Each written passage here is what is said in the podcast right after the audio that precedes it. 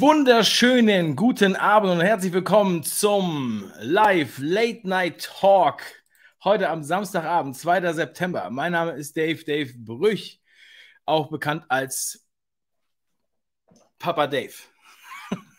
so heiße ich hier bei uns zu Hause. Und tut mir leid, dass wir äh, ausnahmsweise ein bisschen später beginnen als ursprünglich angedacht. Aber heute war hier Kindergeburtstag. Ja, und alle Eltern wissen, was das bedeutet. Das ist Next Level Shit. Das ist einer der härtesten Tage des Jahres. Und ich habe zwei aktive Kinder im Kindergeburtstagsalter. Und das dritte wird sich in die Richtung weiterentwickeln. Das heißt, im Grunde genommen ist es einfach phänomenal unglaublich, dass ich überhaupt heute noch live gehe. Das will ich auch mal ganz kurz sagen. Ihr dürft gerne in den Kommentaren klatschen. Und alle Eltern, ja, wissen, was ich meine. Die würden normalerweise, liegt man nach so einem Kindergeburtstag abends auf dem Sofa und guckt sich Netflix an. Nein, ich treffe mich hier noch interaktiv mit Tausenden im Chat und pass auf, was ihr schreibt, denn wir können einblenden, was ihr schreibt. Und habe noch zwei Gäste dabei. Und ich sage euch, ich wusste selber nicht, was mich heute erwartet. Der Luffy ist dabei, der letzte Woche auch dabei war. Ja, weil Luffy und ich haben gesagt, ach komm, das hat so einen Spaß gemacht. Wir wollen uns nicht abends auf dem Samstagabend alleine ähm, betrinken, sondern wir wollen das wirklich auch live machen mit vielen anderen, die sich zu Hause äh, ein Bierchen gönnen wollen und äh, ja, die kein neues Abo bei Netflix oder bei Amazon Prime abschließen müssen.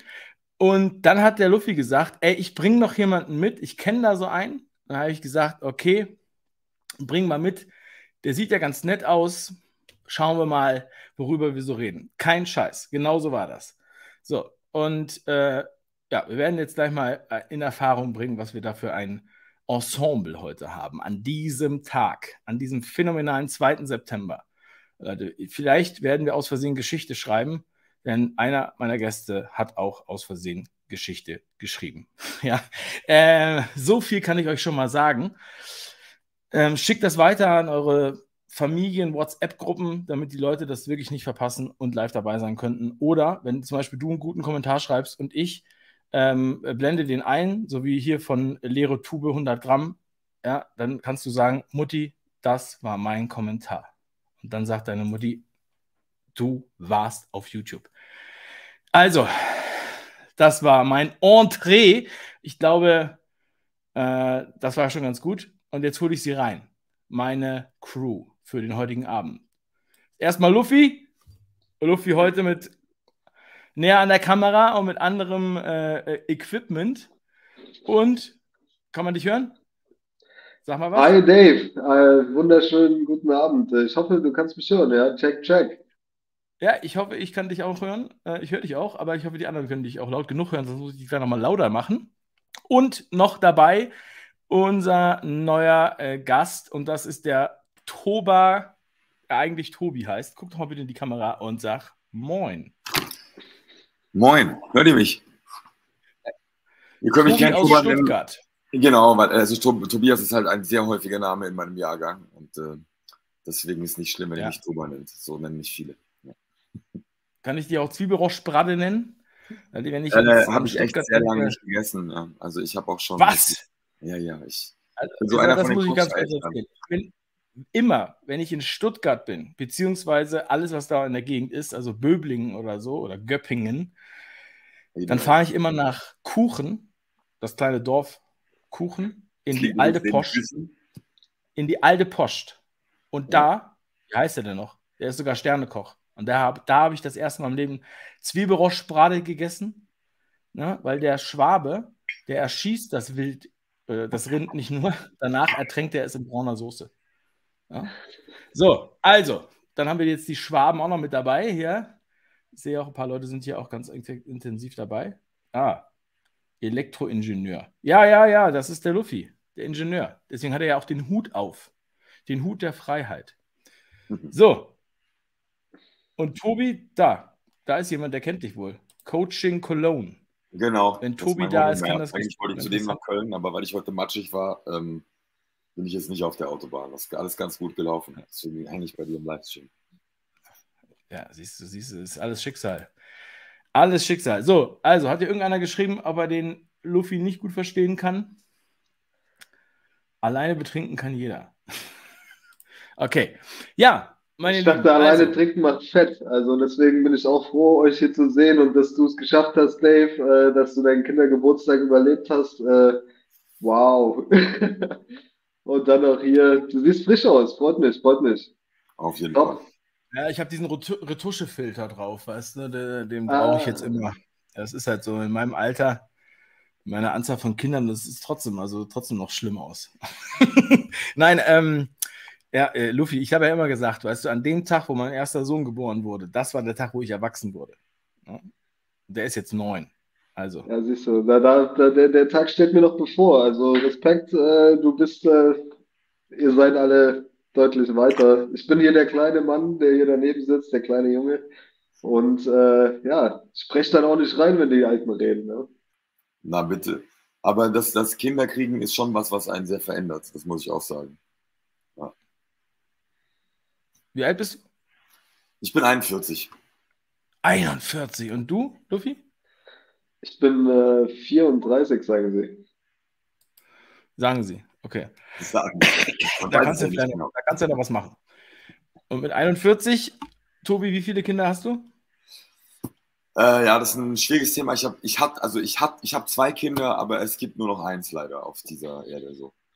Ja. Oh, das tut ja. mir leid. Hätte ich das Warum gewusst, hätte ich das jetzt nicht angesprochen. nein, nein, nein, das ist, eine, das ist so eine Sache. Ich meine, ich, ich lebe damit. Ähm, es ist nur schwierig, wenn du zwei Kinder mit Liebe machst und die auf die Welt kommen und eins dann stirbt dann äh, fühlt sich das falsch an, auf die Frage zu antworten mit, du hast nur eins, weißt du, was ich meine? Also ich habe eine Tochter, die ist acht Jahre alt und ich habe äh, ziemlich präzise zum Lockdown noch einen Sohn geboren bekommen, der dann fünf Monate später, ähm, der hat einen schweren Herzfehler, äh, eben wieder gegangen ist. Und das hat aber auch ein bisschen so mit, mit äh, allem anderen zu tun. Also du, du sagst, hast ja selber gesagt vorhin, es ist Schicksal. Und so ist es. Und das mag vielleicht für manche Leute befremdlich klingen, aber es ist auf jeden Fall bin ich auch für diese Erfahrung sehr, sehr dankbar, weil es bei mir viel in Bewegung gesetzt hat. Was sich jetzt ganz richtig anfühlt, wenn es auch nicht immer ganz einfach ist. Mhm. Ja, ich kann ja. natürlich nicht nachvollziehen, wie das ist, aber ich kann mir schon vorstellen, dass es halt äh, sehr hart äh, sein muss, äh, wenn das Kind dann nach fünf Monaten wieder geht. Ähm, ja, und äh, wir haben auch alle unsere äh, unsere Geschichten, äh, weil es ist auch so, dass wir halt, es gibt halt nicht diese Bilderbuchgeschichten, ja. Wir denken immer, das wäre so und sind dann, sind dann auch äh, mit der Realität konfrontiert und dann oft überrascht, ja, und äh, auch mit viel kleineren Dingen als das, was du erlebt hast. Aber ähm, ja, es ist schon heftig. Das ist natürlich also, auch, bist du natürlich zwei Jahre später wahrscheinlich auch schon eher da äh, äh, rausgewachsen, sage ich jetzt mal. Aber ähm, ja, also.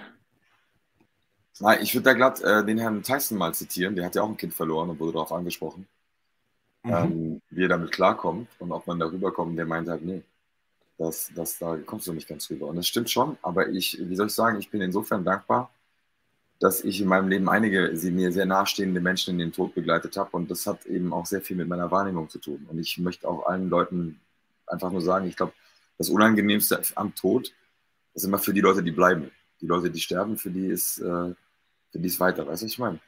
Das ist auch nichts, also ich möchte hier keine Betretenheit am Anfang im, im Stream erzeugen. Also ich muss ja, ich, ich kann da nur zustimmen. Also ähm, ich hatte eine ähnliche Erfahrung auch in der Corona-Zeit und ähm, ich denke, wenn sich eine Seele entscheidet, das war jetzt der falsche Zeitpunkt. Mhm. Und ich weiß nicht, was, äh, was hier genau alles noch kommt und so. Also es sind keine leichten Zeiten und es ist, äh, das ist äh, kein, kein Kindergeburtstag die ganze Zeit, äh, wie es halt eben äh, möglicherweise bei wie, wie Dave das jetzt gerade ähm, ausrichten kann. Aber ähm, ja, da entscheidet sich die Seele eben zu gehen und die anderen müssen damit leben. Und du, kriegst halt deine Erfahrung dadurch. Und äh, das Kind oder nicht geborene Kind möglicherweise ähm, ist, hat auch einen Grund oder hat vielleicht äh, ist, ist ja. dazugekommen, um äh, was auszuwirken, was zum Schluss äh, hier auf der Erde auch eine Wirkung hat. Ja, genau. Ich mag das Beispiel mit den Kindern an sich. Also jeder, der Kinder hat oder jede, wenn ein Kind hinfällt und dich wehtut, steht es auf und läuft weiter, ohne das viel zu reflektieren. Und äh, so ähnlich sehe ich das auch. Also, wie gesagt, ich wollte jetzt nicht am Anfang vom Livestream hier irgendwie die Stimmung drücken. Ich bin so verrückt, das klingt dankbar für das, was ich erlebt habe. Und ich bin auch ganz happy, dass mein Sohn sich entschieden hat, äh, in diesen wilden Zeiten dann doch lieber erst einmal auf Abstand zu gehen. Aber das ist, also können wir gerne auch ins Detail gehen. Also ich habe da keine Berührungsängste, sonst hätte ich Also ich finde auch, finde auch das Thema, äh, Tobi, vielleicht kannst du deinen Laptop ein bisschen runterklappen, dass du ein bisschen weniger Headroom da hast. So, ja. Ähm, weißt du, es ist so, ähm, meine Frau hat vor Jahren mal einen Film gemacht über Trauer. Mm, und es ist, ging auch ganz viel um Trauerkultur. Und es ist eigentlich krass, ja, weil wir haben ja offiziell so eine aufgeschlossene Gesellschaft und reden über alle möglichen Sachen, aber gerade Trauer ist ein Thema, was eigentlich total ausgeklammert wird. Und ähm, von daher, also das ist in anderen Kulturen ganz anders, ja. Also in, ich weiß, in, ähm, also hier, ich bin ja jetzt in Tansania seit zweieinhalb Jahren, ja. Wenn hier eine Beerdigung ist, dann gehen da mindestens 500 Leute hin. Da gehen auch 1000 Leute hin. Jeder, der die Person kennt und seine Mutter, so ungefähr, gehen da zu der Beerdigung. Das gehört einfach dazu. Deswegen war es auch mhm. witzig, als gesagt wurde, hier gab es geheime Beerdigungen. Also hier gibt es keine geheimen Beerdigungen. Also das kriegt auf jeden Fall jeder mit. Alles andere ist eher geheim als, äh, als, als das.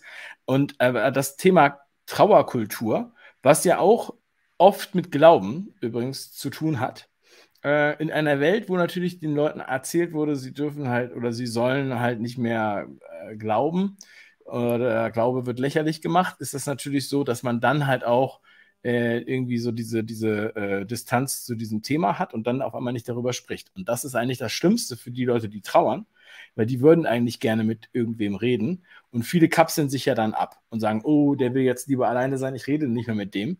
Äh, und dann sitzt er da auf einmal ganz alleine oder sie und denkt sich, äh, was ist denn nun los? Ja, äh, also jetzt mal ganz allgemein gesprochen, ne? das sind natürlich unterschiedliche äh, Bereiche äh, wie das so läuft, ja. Und äh, von daher finde ich es jetzt gut. Wir sind da jetzt so reingeschlittert in das Thema. Ich wollte eigentlich erstmal wo ganz anders hin, aber so ist das halt nun mal im Leben. Ähm, und da, so ist das halt auch mit dem, äh, mit dem Schicksal. Man, man, wählt halt einen Weg und dann muss man sich halt auch, äh, ich habe halt diese Frage gestellt und äh, genau das ist jetzt dabei rausgekommen. Von daher. Ja, ähm, wie bitte? Weil also das, was du sagst, ist eben, äh, ich, ich hatte auch eine illegale Trauerfeier als Beispiel. Und gerade mit einem Kind ging das gar nicht anders. Ne? Also der, der Junge ist im ersten Lockdown gestorben. Ich musste meine Tochter vom Krankenhaus stehen lassen. Die war gerade fünf, also gerade fünf geworden, um reinzugehen. Ähm, dann ist meine Ex-Frau rausgegangen, um auf das Kind aufzupassen, damit ich meinen Sohn sehe. Und das war schon äh, surreal genug. Ja? Und äh, als er dann gestorben ist, war es das Gleiche. Also das ist, es war einfach verboten, äh, sich zu treffen mit mehreren Leuten. Wir haben uns dann entschieden, auch gerade damit unser Kind irgendwie Abschied nehmen kann, auch mit ihren Freunden von, von unserem Sohn, der, also wir hatten dann ein Foto und eine Kerze, halt an der Quelle bei uns um die Ecke äh, auf einer Wiese so uns zu treffen. Und wir sind glücklicherweise nicht denunziert worden, weil das hier ein Viertel ist, in dem relativ wenig, ähm, also ich, ich wohne in, in Stuttgart, und äh, Stuttgart-Hallschlag, da ruft man die Polizei nicht so. Aber das war unser Glück. Und das hat dann eben auch, als ich in Twitter angefangen habe, in Spaces zu reden, direkt zur Eskalation geführt, weil, weil ich ja diese Geschichte erzählt habe, ohne jemanden doof kommen zu wollen. Und es dann hieß, ich würde mich brüsten damit. Und das ist halt echt nichts, womit du dich brüstest, sondern das ist was, wenn du da durchgehst, ähm, dann hast du das Bedürfnis, diesen Raum auch zu verteidigen, deiner Tochter gegenüber, ja? also oder den Menschen, die du liebst. Und was du da ansprichst, gerade was äh, die, die Abschiedskultur in, in, Namibia angeht, das ist an sich so eine Sache. Also ich, ich glaube, dass der Tod zum Leben gehört. Ich persönlich hatte das Glück, dass ich äh, selbst auch mit zweieinhalb einen schweren Unfall hatte und Nahtoderfahrung und so. Und ähm, ich habe dann meine Oma, meinen, meinen Vater und meinen Sohn sehr, sehr direkt in den Tod begleitet. Und äh, glaube auch, dass es uns sehr, sehr gut tun würde als Gesellschaft, wenn wir so ein bisschen mehr uns austauschen um die Gefühle, die mit Trauer zu tun haben. Und wenn ich das noch anfügen darf, bevor ich dann äh, leise bin, im DSM, also diesem Buch für psychische Krankheiten, da steht ja heute noch drin, dass jeder, der länger als zwei Wochen trauert, eine psychische Krankheit hat. Und äh, ich halte das für Schwachsinn. Also ich glaube, dass wenn du jemanden verlierst, der dir nahesteht, dass du dann mindestens ein Jahr brauchst, weil du praktisch alles, was du so in einem Jahr machst, einmal alleine gemacht haben, um dich dran zu gewöhnen, dass du jetzt halt nicht mehr, keine Ahnung, zu Ostern mit dem Papa einen Sekt trinkst oder whatever. Und äh, deswegen, ich finde es ein gutes Thema. Also, auch wenn es schicksalhaft ist auf allen Ebenen, ähm, gerne. Ja, ähm, Luffy muss aufs Klo. Nein. Mir wurde hier das Licht ausgeschaltet, Stromausfall. Nein, ähm, vielleicht äh, wollte hier der Hund ein bisschen äh, Entspannung reinbringen durch ein bisschen Bewegung. Ja, Trauer ist ja auf jeden Fall ein schwieriges Thema. Beziehungsweise, das ist ja eine Sache, wie, wie man damit umgeht. Eben die Kulturen gehen verschieden damit um. Ähm, zum einen muss man, es ist halt ein Gefühl äh, oder ein wichtiges Gefühl, was das, den Erfahrungsschatz im Leben erweitert und äh, was halt auch in gewisser Art und Weise Tiefe gibt. Ja? Wenn Menschen ähm, in eine relativ einfache Familie reingeboren werden, sehr einfache äh, Umstände haben, vielleicht alles sehr leicht haben, ja, dann, dann, dann fehlt denen oft auch eine gewisse Tiefe, was die halt dann dazu bringt, sehr oberflächlich zu sein, weil sie es einfach nicht kennen, weil sie diese Emotionen nicht durchgemacht haben. Und so gehört das alles zusammen und äh, sollte aus meiner Weise, äh, aus meiner Sicht halt äh, geschätzt werden als Erfahrung. Auch, also da halt das, das ist zwar erstmal negativ generell, aber ich sehe halt in allem Negativen auch was Positives und habe das halt gelernt in meinem Leben, dass alles Negative auch was Positives hat und gehe da dann halt auch ein bisschen entspannter mit dem Leben um. Und ja, das ist, da gehört halt die Trauer als ähm, Erweiterung der Wahrnehmung aus meiner Sicht äh, als positiver Effekt jetzt mal äh, mit dazu. Also das letzte Mal, als ich getrauert habe, ist schon ein Weilchen her. Äh, abgesehen von äh, traumatischem Trauern äh, ohne Todesfall. Aber da, also als meine Oma gestorben ist, da war es mir so, also ich habe einfach, äh, ich habe es dir gegönnt, dass sie, äh, sie hat einfach alles Mögliche erlebt und so weiter. Ihr Mann war schon tot und so. Sie wollte auch eigentlich sterben. Für mich war das jetzt gar nicht so schlimm, dass sie stirbt, ja. Ähm, und an dem Tag, wo sie stirbt, da war ich gerade in Osnabrück unterwegs mit meiner Frau und äh, dann gucke ich so mein Handy und wollte irgendjemanden anrufen. Und dann ähm, hatte ich so in der Suche äh, B eingegeben. Ja, und dann äh, kam, komischerweise kam da als erster Kontakt meine Oma, die Helga Brüch heißt, ja. Und dann habe ich gedacht, oh, ich glaube, sie stirbt jetzt. Das war an dem Tag. Und äh, kurze Zeit später ruft mich meine Mutter an und sagt, dass sie gestorben ist. Und aber in dem, also ich habe das jetzt, ich war jetzt in dem Tag überhaupt nicht schockiert, aber dann war es wahrscheinlich mindestens ein halbes Jahr, acht Monate später, auf dem heiteren Himmel, auf einmal sitze ich da und denke so, Alter, ich vermisse meine Oma, Mann. Ey, es tut mir voll weh, Mann. Sie ist weg. Ich kann ja jetzt gar nicht mehr mit ihr reden. Dann habe ich die ganzen Erinnerungen so im Kopf, ne? Und dann habe ich gesagt, heute trauere ich erst. Da kam das erst so richtig auf. Mhm. Deswegen kann mir auch keiner erzählen, das ist nur zwei Wochen oder ein Monat oder ein Jahr, irgendwas. Das kommt auch immer wieder äh, in bestimmten Situationen, wenn wir uns alle, wenn wir da immer alle ganz ehrlich sind, denke ich. Und ähm, das ist halt so diese Kategorisierung in irgendwelche Schubladen, das haben wir ja auch in anderen Themen, ja. Das ist, äh, und dann denkt man, man würde sich jetzt nicht normal verhalten oder so. Das ist ganz normal, wenn man, also es kommt auch auf die Beziehung an, die man mit der Person hat. Ja, und es, es war jetzt nicht der Tod an sich oder dass sie jetzt gestorben ist, weil sie, weil sie krank war oder alt war oder was ich was, sondern ähm, das war halt so, dass man natürlich diesen Menschen, den man lange in seinem Leben hatte und der eine große, zu dem man eine Beziehung hatte, ja, äh, auch wenn man ihn jetzt vielleicht kürzer in seinem Leben hat, ist es natürlich so, dass es auf einmal wieder aufkommt. So. Aber eigentlich ist das ja nur nochmal eine zusätzliche Bestätigung und das Andenken dieser Person, für einen persönlich auch. Äh, und dann hoffe ich, dass jemand einen hat, mit dem man darüber sprechen kann. Weil das ist ein ganz wichtiges Gefühl an der Stelle bin jetzt kein Therapeut oder Trauerbegleiter oder irgendwie sowas. Ich habe jetzt auch nicht die besten Erfahrungen in der Hinsicht gemacht.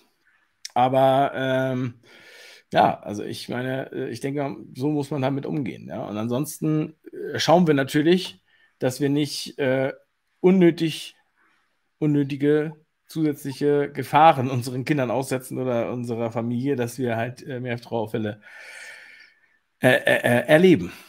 also, weil wir, weil wir gerade bei dem Thema sind und ich eben diese Erfahrung auch erst relativ kürzlich gemacht habe, ähm, interessiert es mich, wie nehmt ihr in diesem Moment der Trauer, also wo das halt hochkommt, ähm, inwieweit, inwieweit identifiziert ihr euch damit selbst? Inwieweit seid ihr in gewisser Art und Weise ausgeliefert der Trauer?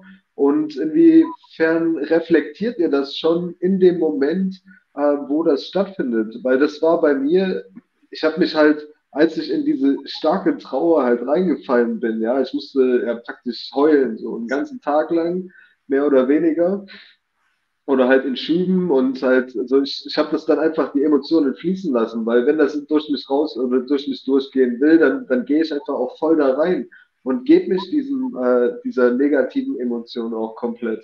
Und ich frage mich halt, wie sehr seht ihr euch in dem Moment dann auch von außen und reflektiert das oder seid ihr, ähm, oder wie geht ihr damit um? Seht, seid ihr da ausge, ausgeliefert oder lasst ihr euch, lasst ihr das an euch ran und gebt äh, dem auch irgendwie, ja, also Wahrnehmung von verschiedenen Seiten. Wie, wie kann ich mir das also, vorstellen? Als mein Vater starb, da war ich noch keine 30 oder gerade so, doch 30 war ich. Äh, da habe ich das so ein bisschen übergangen. Das war aber auch eine andere Sache. War zum Arbeiten, war relativ früh wieder auf der Bühne, habe irgendwelche Dienstleistungen, Businessjobs bespaßt und das hat mir echt nicht gut getan. Also überhaupt nicht. Und äh, bei meinem Sohn war das halt auch noch mitten in Corona, wo ich sowieso äh, in der Form von Angst war. Also nicht einfach, also ich, ich hatte zu dem Moment das Gefühl, ich bin auch materiell einigermaßen safe und auch mit meiner Beziehung läuft alles. Die Beziehung hat es nicht überlebt, by the way. Also meine, meine Ex-Frau hat sich zwei Monate nach dem Tod von unserem Sohn getrennt. Und das war auch für meine Tochter sehr schwierig, für die ich dann da war. Und ähm, ich, ich kann es nicht genau sagen. Ich bin so oder so, so blöd es klingt, dem Tod in beiden Fällen dankbar weil äh, das die Priorität ein bisschen verschiebt. Weil du nämlich einfach merkst, dass es sowas wie Sicherheit einfach technisch gesehen gar nicht gibt. Es spielt gar keine Rolle, wie safe du dich fühlst, materiell oder nicht. Wenn deine Lieblingsmenschen gehen, dann wird es schwierig. Und das ist auch, glaube ich, also subjektiv für mich alten Aluhut, äh, ist, ist es mit so der Grund, warum wir das nicht so ganz besprechen. Weil in dem Moment, wo Leute praktisch wissen, wie sie mit ihren Gefühlen umgehen können, werden sie stabiler. Und in dem Moment, wo sie, wo sie ähm, ihr Hauptaugenmerk auf, auf das, was fühle ich, was, was macht das mit mir setzen, äh, kann es passieren, dass, dass man das auch in eine Stärke kommt. Also wie gesagt, bei meinem Vater, da habe ich, ähm, hab ich lange gebraucht, um, um mich auch abzugrenzen, auch meiner Stiefmutter gegenüber, weil ich natürlich am Sterbebett meinem Vater versprochen habe, mich um sie zu kümmern und bla bla bla. Und irgendwann aber hatte ich keinen Bock mehr, den Rasen zu mähen, versteht ihr, ein paar Jahre später. Und ähm, und bei meinem Sohn war es natürlich was ganz anderes, weil der auch mit einem richtig schwierigen Herzfehler kam und das eben auch mitten in dieser, sagen wir mal, Gesundheitskrise war.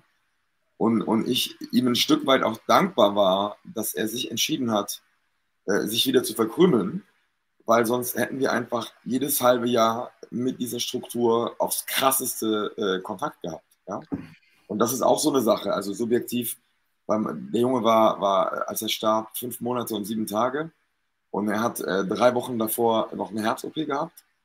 Und ich muss halt subjektiv fragen, ähm, war diese Operation sinnvoll? Oder hat das System, also das ist super schwierig, eine Operation an einem Kleinkind abzusagen. Das ist kompliziert. Und ähm, ich persönlich glaube, es wäre besser gewesen, hätten wir ihn einfach in Liebe gepflegt, bis er sich entschieden hätte zu gehen. Und da sind aber viele andere Erfahrungen noch drumherum, die ein bisschen verrückt klingen. Also bei mir war, also das klingt jetzt komplett surreal, ich weiß auch nicht, ob das hier reinpasst, aber der Kardiologe hieß halt Dr. Teufel äh, und der Operateur hieß äh, Dr. Shaitanov, was, was der tschetschenische Name für Sohn des Teufels ist. Und das musste ich dann in, in dem ganzen anderen auch erstmal verarbeiten, weil ich komme aus einer sehr rationalen Familie, wo man an so spirituelle Themen eigentlich nicht glaubt. Und äh, in dem Moment war das, war das crazy. Das, das geht auch ein bisschen mit dem Freestyle, mit der Kunst einher, aber das würde den Rahmen hier sprengen, glaube ich. Äh, was ich meine ist, ich habe das Gefühl, dass, also für mich, ich kann nur für mich reden, subjektiv, hat der direkte Kontakt mit dem Tod auch dafür gesorgt, dass ich das Leben ganz anders genieße. Und dass ich die Prios anders setze und dass ich auch sehr darauf achte, mit wem ich meine Zeit verbringe und, und was für ein Vibe das hat, so dumm es klingt. Ne? Also ich, äh, da, da gibt es Dinge, um die möchte ich einfach nicht streiten. Da sage ich direkt, okay, easy, wie du willst, mache ich, aber verkrümmel mich. Und da gibt es andere Dinge, wo ich dann aber genau sagen muss, nee, stopp, halt, da funktioniert nicht anders. Ne? Also ich habe das auch schon öfter mal in Sendungen erwähnt. Ja. Vielleicht ist das jetzt nochmal der Zeitpunkt, das nochmal zu erwähnen, weil das manchmal äh, so ein bisschen untergeht. Gerade diese Frage nach dem Leben, ja, Selbstbewusstsein, was will ich eigentlich, was sind eigentlich meine Ziele, was, sind eigentlich, was ist eigentlich so die Welt, in der ich leben will. Diese Frage stellen wir uns leider oft erst, wenn so etwas passiert. Schicksalsschlag, Todesfall, Krankheit, Arbeitslosigkeit, Scheidung, was auch immer. Ja, diese Dinge führen dann dazu, dass man dann auf einmal sein, sein Leben hinterfragt und vorher scheut man sich, das zu tun. Und wenn man das anspricht, das mögen die Leute auch nicht. Ähm, und äh, ja, wenn man ganz ehrlich zu sich selbst ist, dann sieht man das halt überall oder auch in seinem Umfeld, ja, egal wo man ist und auch egal in welchem Land man ist. Und ähm, das, das Thema ist halt extrem wichtig. Also deswegen finde ich es auch also es ist ohnehin ein sehr, sehr wichtiges Thema. Ja, also es ist irgendwie witzig, dass wir jetzt da so hingekommen sind, weil eben waren wir noch alle am Rumalbern und so und ja, wir gerne wieder hinkommen. Ja, äh, das ist auch das Problem. Wir können auch gleich, wir können auch gleich wieder rumalbern. Das ist auch, äh, das, äh, das würde dein, dein Sohn sicherlich auch wollen und das würde auch meine Oma wollen. Ne? Safe, meine alle. Die, die hängen ja zusammen albern. Meine, meine andere Oma ist letztes Jahr gestorben und äh, da war das so, dass wir halt, ähm, da hatten wir gerade Familienbesuch, meine Eltern waren da und wir sitzen so am Frühstückstisch. Und das war der 17. Oktober. So, und ich habe äh, hab so eine, so eine App, da kann ich halt äh, nach Deutschland telefonieren, ja? also aufs Festnetz zu meiner Oma. Dann habe ich gesagt, ach komm, wir rufen mal Oma an. So, ne? Und dann sitzen wir alle da beim Frühstück und haben auf Lautsprecher gemacht, haben alle mit ihr geredet. So, sie hat sich auch nicht gut angehört. Und äh, nächsten Tag war sie tot. So, das war der Impuls. Ich habe meine Oma, sonst habe ich die ewig nicht angerufen. Immer nur zu Geburtstagen oder Kinder hatten Geburtstag und so weiter. Ne, so wie das halt so ist. Man meldet sich dann halt irgendwie so zwischendurch nicht. Aber dann war es halt so eigentlich mega äh, das Glück, dass wir sie halt einfach einen Tag vorher nochmal erwischt haben, sozusagen, und mit ihr gequatscht haben. Und ähm, wir haben sogar die Screenshots geteilt, wo ich noch, äh, wo ich sie noch angerufen habe einen Tag vorher. Ja? Das war meiner Mutter auch voll wichtig. Es kommt einem irgendwie so ein bisschen banal vor, aber das sind halt so Sachen, das, das werde ich immer erinnern. Und diese Geschichte werde ich auch noch tausendmal erzählen und die habe ich auch schon hundertmal erzählt. Und ich habe echt das Gefühl gehabt, so das Schicksal hat gesagt, ey komm, wir rufen jetzt Oma nochmal an. Was halt auch total ungewöhnlich war. So, ich weiß nicht, wir haben heute das Thema hier angesprochen, wir haben jetzt damit gestartet und ich glaube, es gibt hier Leute, äh, die das jetzt hier hören, vielleicht auch Leute, die gar nicht in den Chat schreiben wollen, weil sie es nicht mögen, so, aber die denken, krass, Mann, diese Message kam jetzt hier genau an, weil sie es gerade genauso gebraucht haben. Und jetzt rufen die nämlich ihre Oma an. Oder was auch immer. Oder die gehen zu ihren Kindern und umarmen die, Mann. Weißt du? Falsch. Umarmt eure Kinder, küsst eure Frauen und Männer, ruft eure Schwestern und Brüder an, Mann. Ja. One Love, das ist nämlich der Scheiß. Das ist nicht immer nur Gelaber, sondern so ist es. Man muss es halt auch leben, was man da macht. So, und ich erzähle das, ob das jetzt langweilig oder spannend ist. Ich finde es halt, also das kann ja jeder für sich selbst interpretieren, aber wir machen hier keine Show, äh, äh, um irgendwen zu, zu, zu äh, beeinflussen, sondern wir machen das einfach, weil wir Bock haben, einfach hier zu reden. Und das ist halt schön. Und das merkt man hier auch. Ja, Tobi, also schon mal äh, eine große Bereicherung, dass du jetzt hier heute vorbeigeschneit bist. Eine Minute, bevor wir hier live gegangen sind, habe ich mich mit Tobi das erste Mal unterhalten. auf Luffy gewartet haben. So, und äh, Luffy hatte mir vorhin noch so einen Link geschickt, irgendwas. Ich habe überhaupt nicht gecheckt, was er mir da geschickt hat. Ne? Und es ist, es geht um einen Fall, den ihr vielleicht mitbekommen habt, den habe ich auch letztens im Video schon erwähnt und so weiter. Ging aber hauptsächlich auf Twitter rum. Es geht um die Tante von den Grünen, die wir alle vorher gar nicht kannten. Barbara Domke. Barbara Domke, da hat mir letztens noch einer äh, äh hier im Chat geschrieben, das war doch alles Artificial Intelligence, das war doch alles äh, äh, Fake und so weiter. Dann habe ich gesagt, ja, das ist ein drei Stunden äh, Fake, die man immer noch runterladen kann. So, pass auf, jetzt kommt das Ding. Und das ist nämlich auch so ein Schicksalsding, ja? Weil ich meine, wir haben jetzt hier unser Ensemble. Ich habe euch ja gesagt, wie wir das zusammengestellt haben. Wer war der Typ, der mit der Barbara Domke da im Gespräch war, wo die Barbara dann einen auf dicke Hose gemacht hat und gesagt hat, äh, ich krieg 25 K im Monat, Alter, ich leck mich alle am Arsch. Ich kaufe mir die Studien, äh, als hätte ich gerade an Opas Koksdose genuckelt und ist danach zurückgetreten, ihren Twitter-Account gelöscht und jetzt springen ihr die ganzen Heinis herbei und erzählen, weshalb man das falsch verstanden hätte oder dass sie es satirisch gemeint hätte. Wer sich das angehört hat, entweder ist es der schlechteste Satiriker der Welt oder die, die sich das anhören, haben einen ähnlichen Drogenexkurs wie diese Barbara Domke durchgemacht. So, und jetzt kommt der Punkt, denn der Typ, der mit der Barbara Domke da im Gespräch war, während es eskaliert ist, das war der Tobi, der jetzt hier ist. Und es war echt keine Absicht. Tobi ist der Erfinder, im Grunde genommen der Initiator des Hashtags sei nicht Nee, nee, nee, nee, stopp. Du musst dir widersprechen, Dave. Nie, den Hashtag hast du nicht erfunden, ich weiß. Aber nee, nee. im Grunde genommen.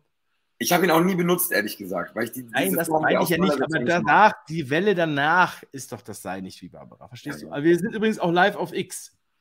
Aber bei ja, X oh kommen die Kommentare hier nicht rein, ja? Also Dann bei Twitter. jetzt unten.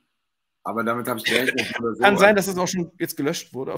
ja, easy. Also ich, ich, ich will dazu sagen, ich habe ich hab mein Social Media während Corona aus Paranoia-Gründen gelöscht, noch bevor das alles losging, weil ich dachte, nee, nee, nee, wenn ich jetzt dann mit den Leuten darüber schreibe, was ich denke und sehe, wir hatten damals auch mal auf, auf, auf Insta zu tun, Dave, ähm, dann nachher wissen die Leute, äh, mit wem ich hängen und bla. Und ich war so, ich habe mein hab ein Linux-Handy mit gesandboxtem Android benutzt und war absolut auf dem Paraflash. Und dann habe ich jetzt äh, letzten Jahres dann gedacht, nee, es macht keinen Sinn, weil die Situation verrutscht entweder weiter oder sie wird gut. Ich rechne damit, dass alles gut wird. Deswegen macht es mehr Sinn, sich zu zeigen und mit den Leuten in Austausch zu gehen. Und dann habe ich diese Twitter Spaces gef gefunden und weil ich mich relativ gut unterhalten, also ich unterhalte mich gerne, ich bin rhetorisch nicht ganz unfähig, ähm, war ich dann halt in den Spaces. Und dann war jetzt eben da, gerade was die Frau Domke angeht, die war auch auf den meinen Spaces, die ich mit dem März mache.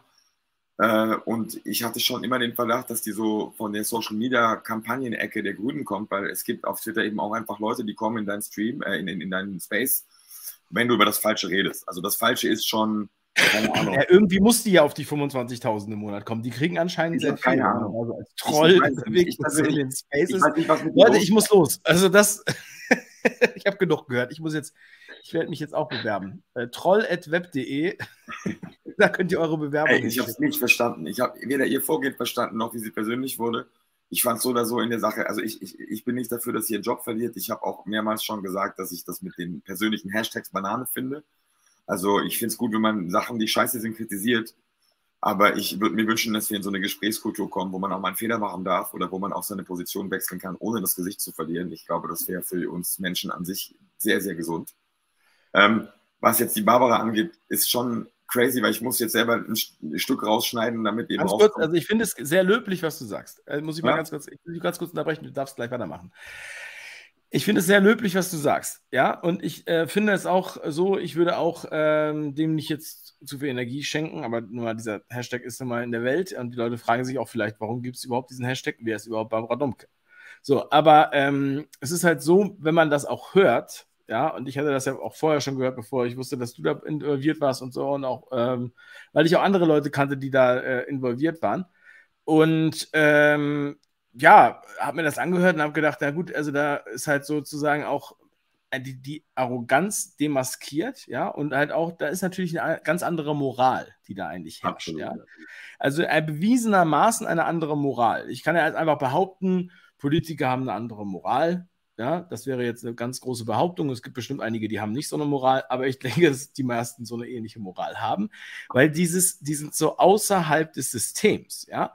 Das Exakt. ist so, ähm, sie reden über ein Thema, was sie selbst überhaupt nicht angeht. Und das ist ja das Problem. So.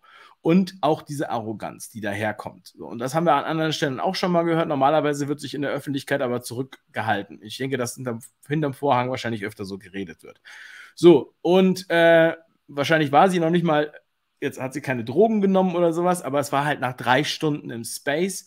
So, da hat wahrscheinlich überhaupt gar keiner mehr auf der Uhr gehabt, dass das jetzt aufgezeichnet wird und dann sind die Emotionen hochgekocht und dann hat sie einfach mal sozusagen ein bisschen eher demaskiert geredet, ja, sage ich jetzt mal so. Äh, das würde ich jetzt mal kurz einwerfen an der Stelle. Generell sage ich auch immer wieder gerne, ich äh, vertraue oder misstraue eigentlich jedem Politiker. Ausnahmen bestätigen die Regel. Danke, Tobi. Du darfst weiter reden. Äh, danke für das Internet. Ja, ich bin ja bei dir. Ich habe ja, wie gesagt, ähm, ich kann sehr gut freestylen. Und ich habe jahrelang praktisch äh, Industriebespaßung gemacht damit. Nichts, womit ich angebe, sondern weil, weil es halt schwierig ist zu vermarkten. Ich bin Papa, ich hatte keinen Bock auf die Battles, ich wollte nicht irgendwelche Mütter ficken, das liegt mir irgendwie nicht. Oder sagen wir, wenn mache ich mit den Liebe, weil ich äh, habe ja Kinder gemacht und so. Ne?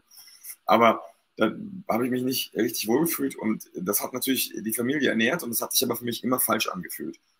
Und ähm, ich habe das dann hingeschmissen mit Corona, was auch ein Risiko war und äh, hat mich auch ein bisschen verbrezelt, kann man sagen. Aber ähm, ich wünsche mir immer noch, dass wir als Menschen in einen vernünftigen Austausch kommen. Und das ist eben auch gerade bei dem, was, was, was man jetzt da hört um Barbara, leider überhaupt nicht möglich gewesen. Also da war überhaupt kein inhaltlicher Austausch, und, sondern da hieß es nur, äh, sei nicht persönlich und dann wurde man persönlich beleidigt. Und ich finde es jetzt ein bisschen tragisch. Also es war nie meine Intention, der doof zu kommen oder dafür zu sorgen, dass sie ihren, äh, ihren Job verliert. Und ich bin auch, äh, wie sagt man, ich bin bekennender Nichtwähler. Also das heißt nicht, dass ich losziehe und irgendwelche Leuten äh, was Schlechtes wünsche. Ich glaube nur, dass es schon ähm, wichtig ist, wie wir miteinander umgehen. Und ich glaube halt auch, dass ich in meinem Leben schon Experte für mein Leben sein darf. Also ich brauche niemanden, der mir erklärt, was äh, ist richtig oder falsch. Und wenn, dann möchte ich gerne mitgenommen werden. Und genau das fehlt da komplett. Und die Fragen, die dort gestellt worden sind, meinerseits, die wurden alle nicht beantwortet. Und das Einzige, was, was Barbara und die ganze Crew gemacht haben, war, dass sie sich Mühe gegeben haben, mich halt als, als Idioten darzustellen, der überzeugt redet, von dem er keine Ahnung hat. Und das sind, das sind eben auch, das passt ganz gut zu unserem Opener mit, mit diesem relativ harten Thema Tod.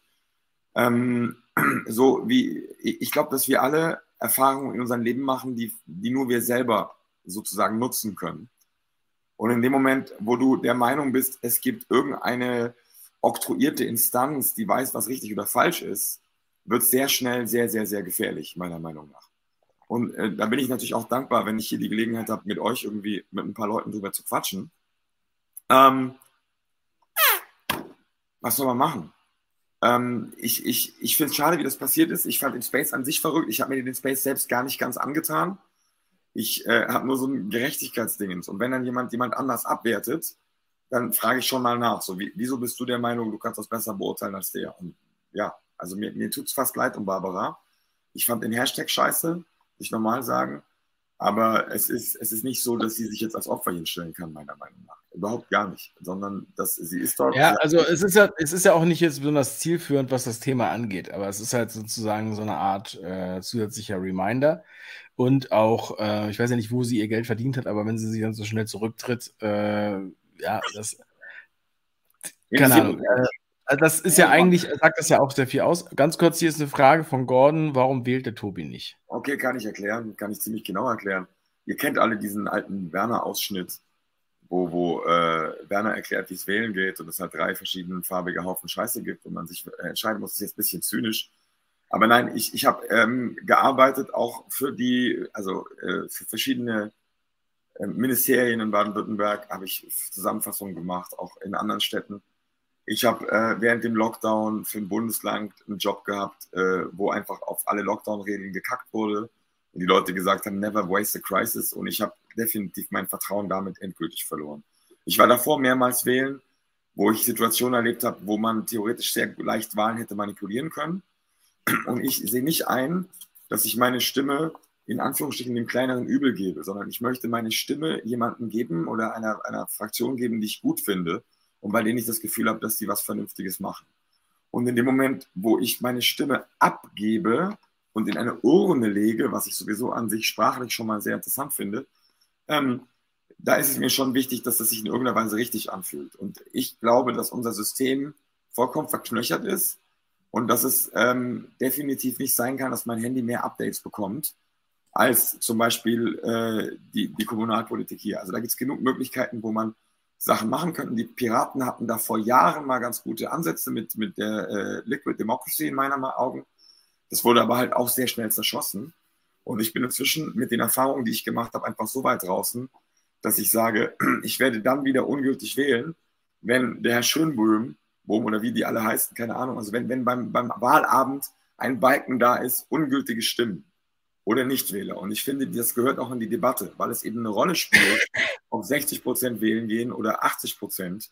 Und solange wir das nicht besprechen, oder solange zumindest ich als Wähler nicht die Möglichkeit habe, diese, diese paar Euro, die mit meiner Stimme verbunden sind, aus dem System rauszunehmen, äh, finde ich das System Banane. Und ich finde, das sollte man auch besprechen. Ich bin auch nicht der Einzige, der das so ein sieht. Freund, ein Freund von mir hat 2012 eine Partei gegründet, die hieß die Nein-Idee. Und das war genau das Konzept. Dass man einfach Nein stimmen kann. Man kann ja sonst nicht Nein stimmen. Man kann ja nur äh, sich enthalten, dann wird man gar nicht gezählt. Oder sein, sein Stimmzettel ungültig machen, was das gleiche wäre.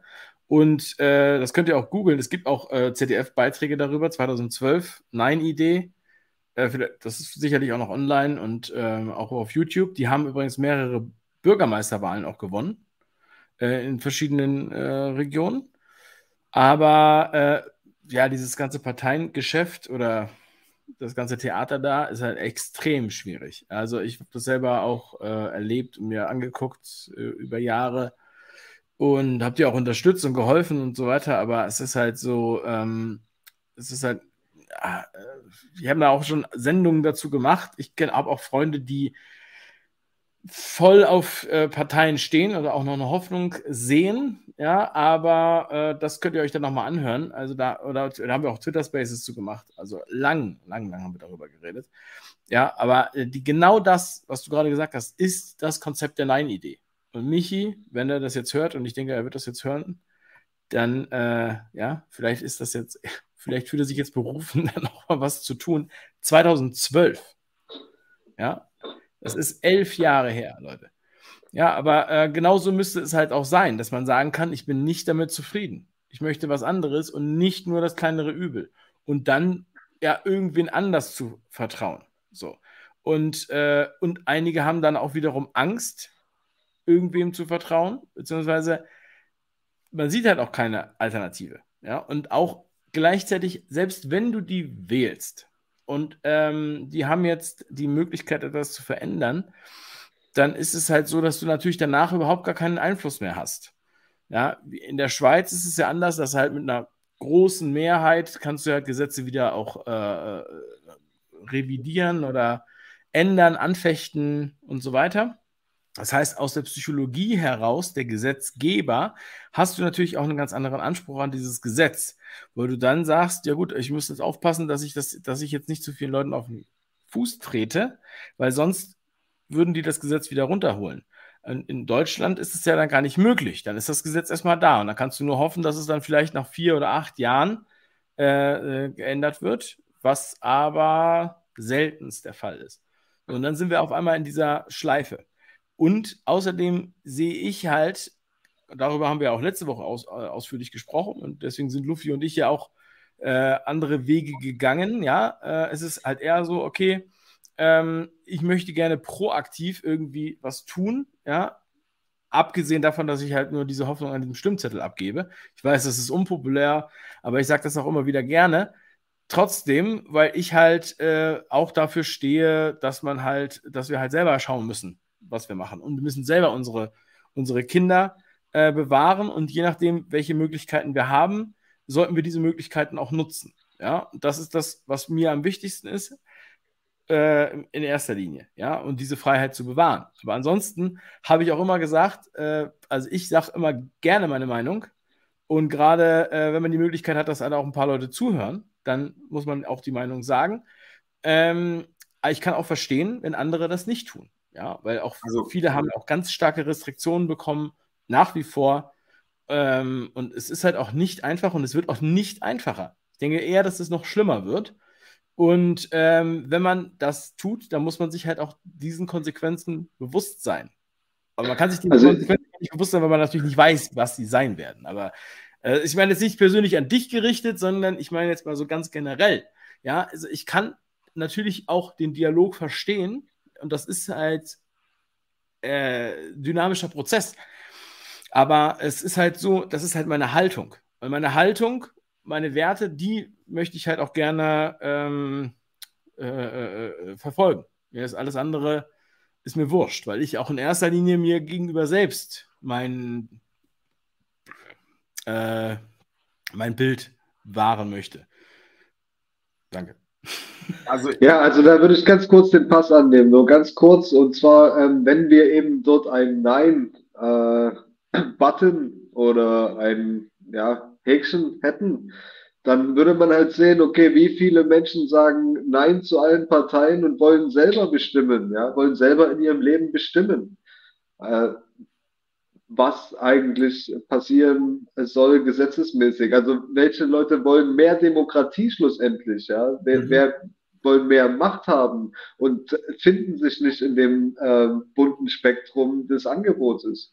Und wenn das klar wäre und ja, dann halt auch besser gesetzlich geregelt, dass wenn weniger als 50 Prozent zum Beispiel abstimmen, dass das dann alles überhaupt gar keinen Sinn macht, dass dann eine andere Reform irgendwie stattfinden muss, dann äh, würde ja da eine andere Aufmerksamkeit kommen. Und ich glaube, das ist ja heutzutage schon so. Es gehen ja schon mehr als äh, 60 oder 50 Prozent wahrscheinlich schon nicht mehr wählen, die sagen, okay, ich muss irgendwie selbst schauen, weil ich kann eh nichts ändern und es wird auch äh, sich in der Politik nichts ändern. Also, also lasse ich das. Da gehöre ich dazu, da kann man mich kritisieren.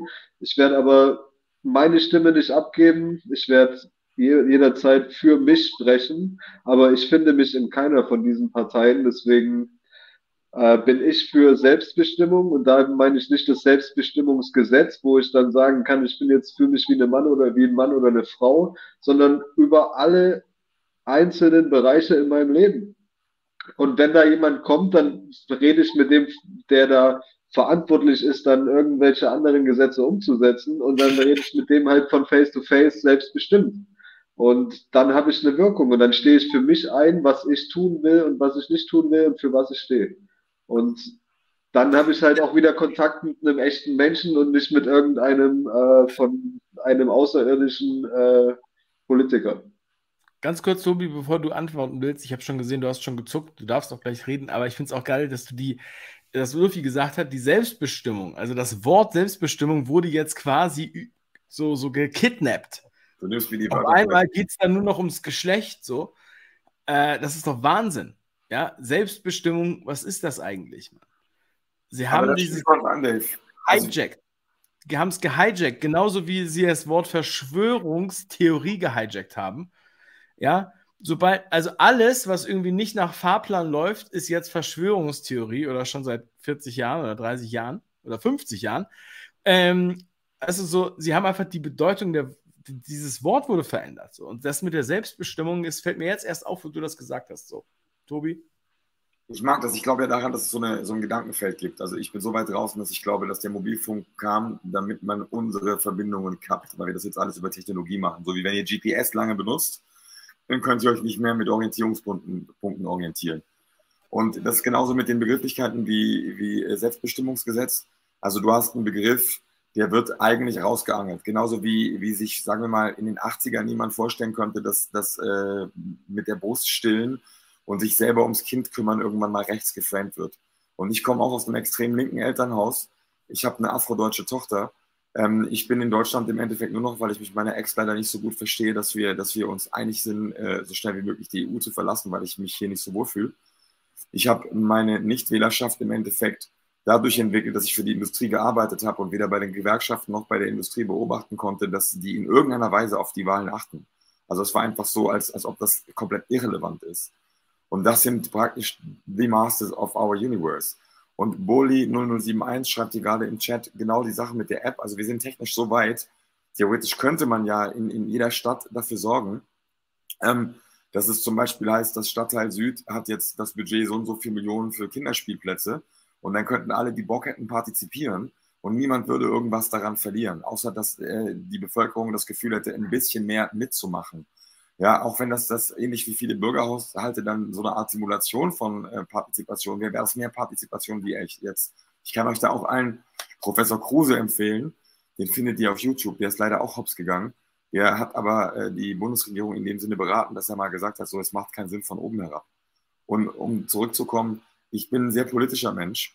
Mich interessiert das alles sehr. Aber ich habe keinen Bock, bei einer Verarsche mitzumachen. Und jetzt sind wir in der Situation, wo wenn du sagst, so, hey, ich habe das Gefühl, das ist Verarsche, äh, dann direkt äh, in irgendwelche Ecken gestellt wirst. Und das war für mich zum Beispiel auch super schwierig. Wie gesagt, ich wohne in Stuttgart. Äh, alle, ich, ich war auf keiner von diesen Querdenken-Demos. Aber alle, die mich eingeladen haben, waren migrantische Freunde. Und äh, meine alten akademischen Linken standen mit Maske davor und haben gebrüllt, wir impfen euch alle. Und das hat mich extrem schockiert, weil ich mit denen jahrelang zusammengearbeitet habe und ich gemerkt habe, Alter, ich werde hart von Bus geschubst. Dann habe ich denen gesagt, so Leute, ich habe für die Pharmaindustrie gearbeitet und so. Das heißt nicht, dass ich da jetzt in der Entwicklung mit dem obersten Freak reden konnte, keine Frage. Aber du kriegst dann schon so Sachen mit, wie dass, dass das Leaderboard, dass da dem Herrn Professor so und so gedankt wird dafür, dass diese, diese Studie dann doch noch irgendwie funktioniert hat.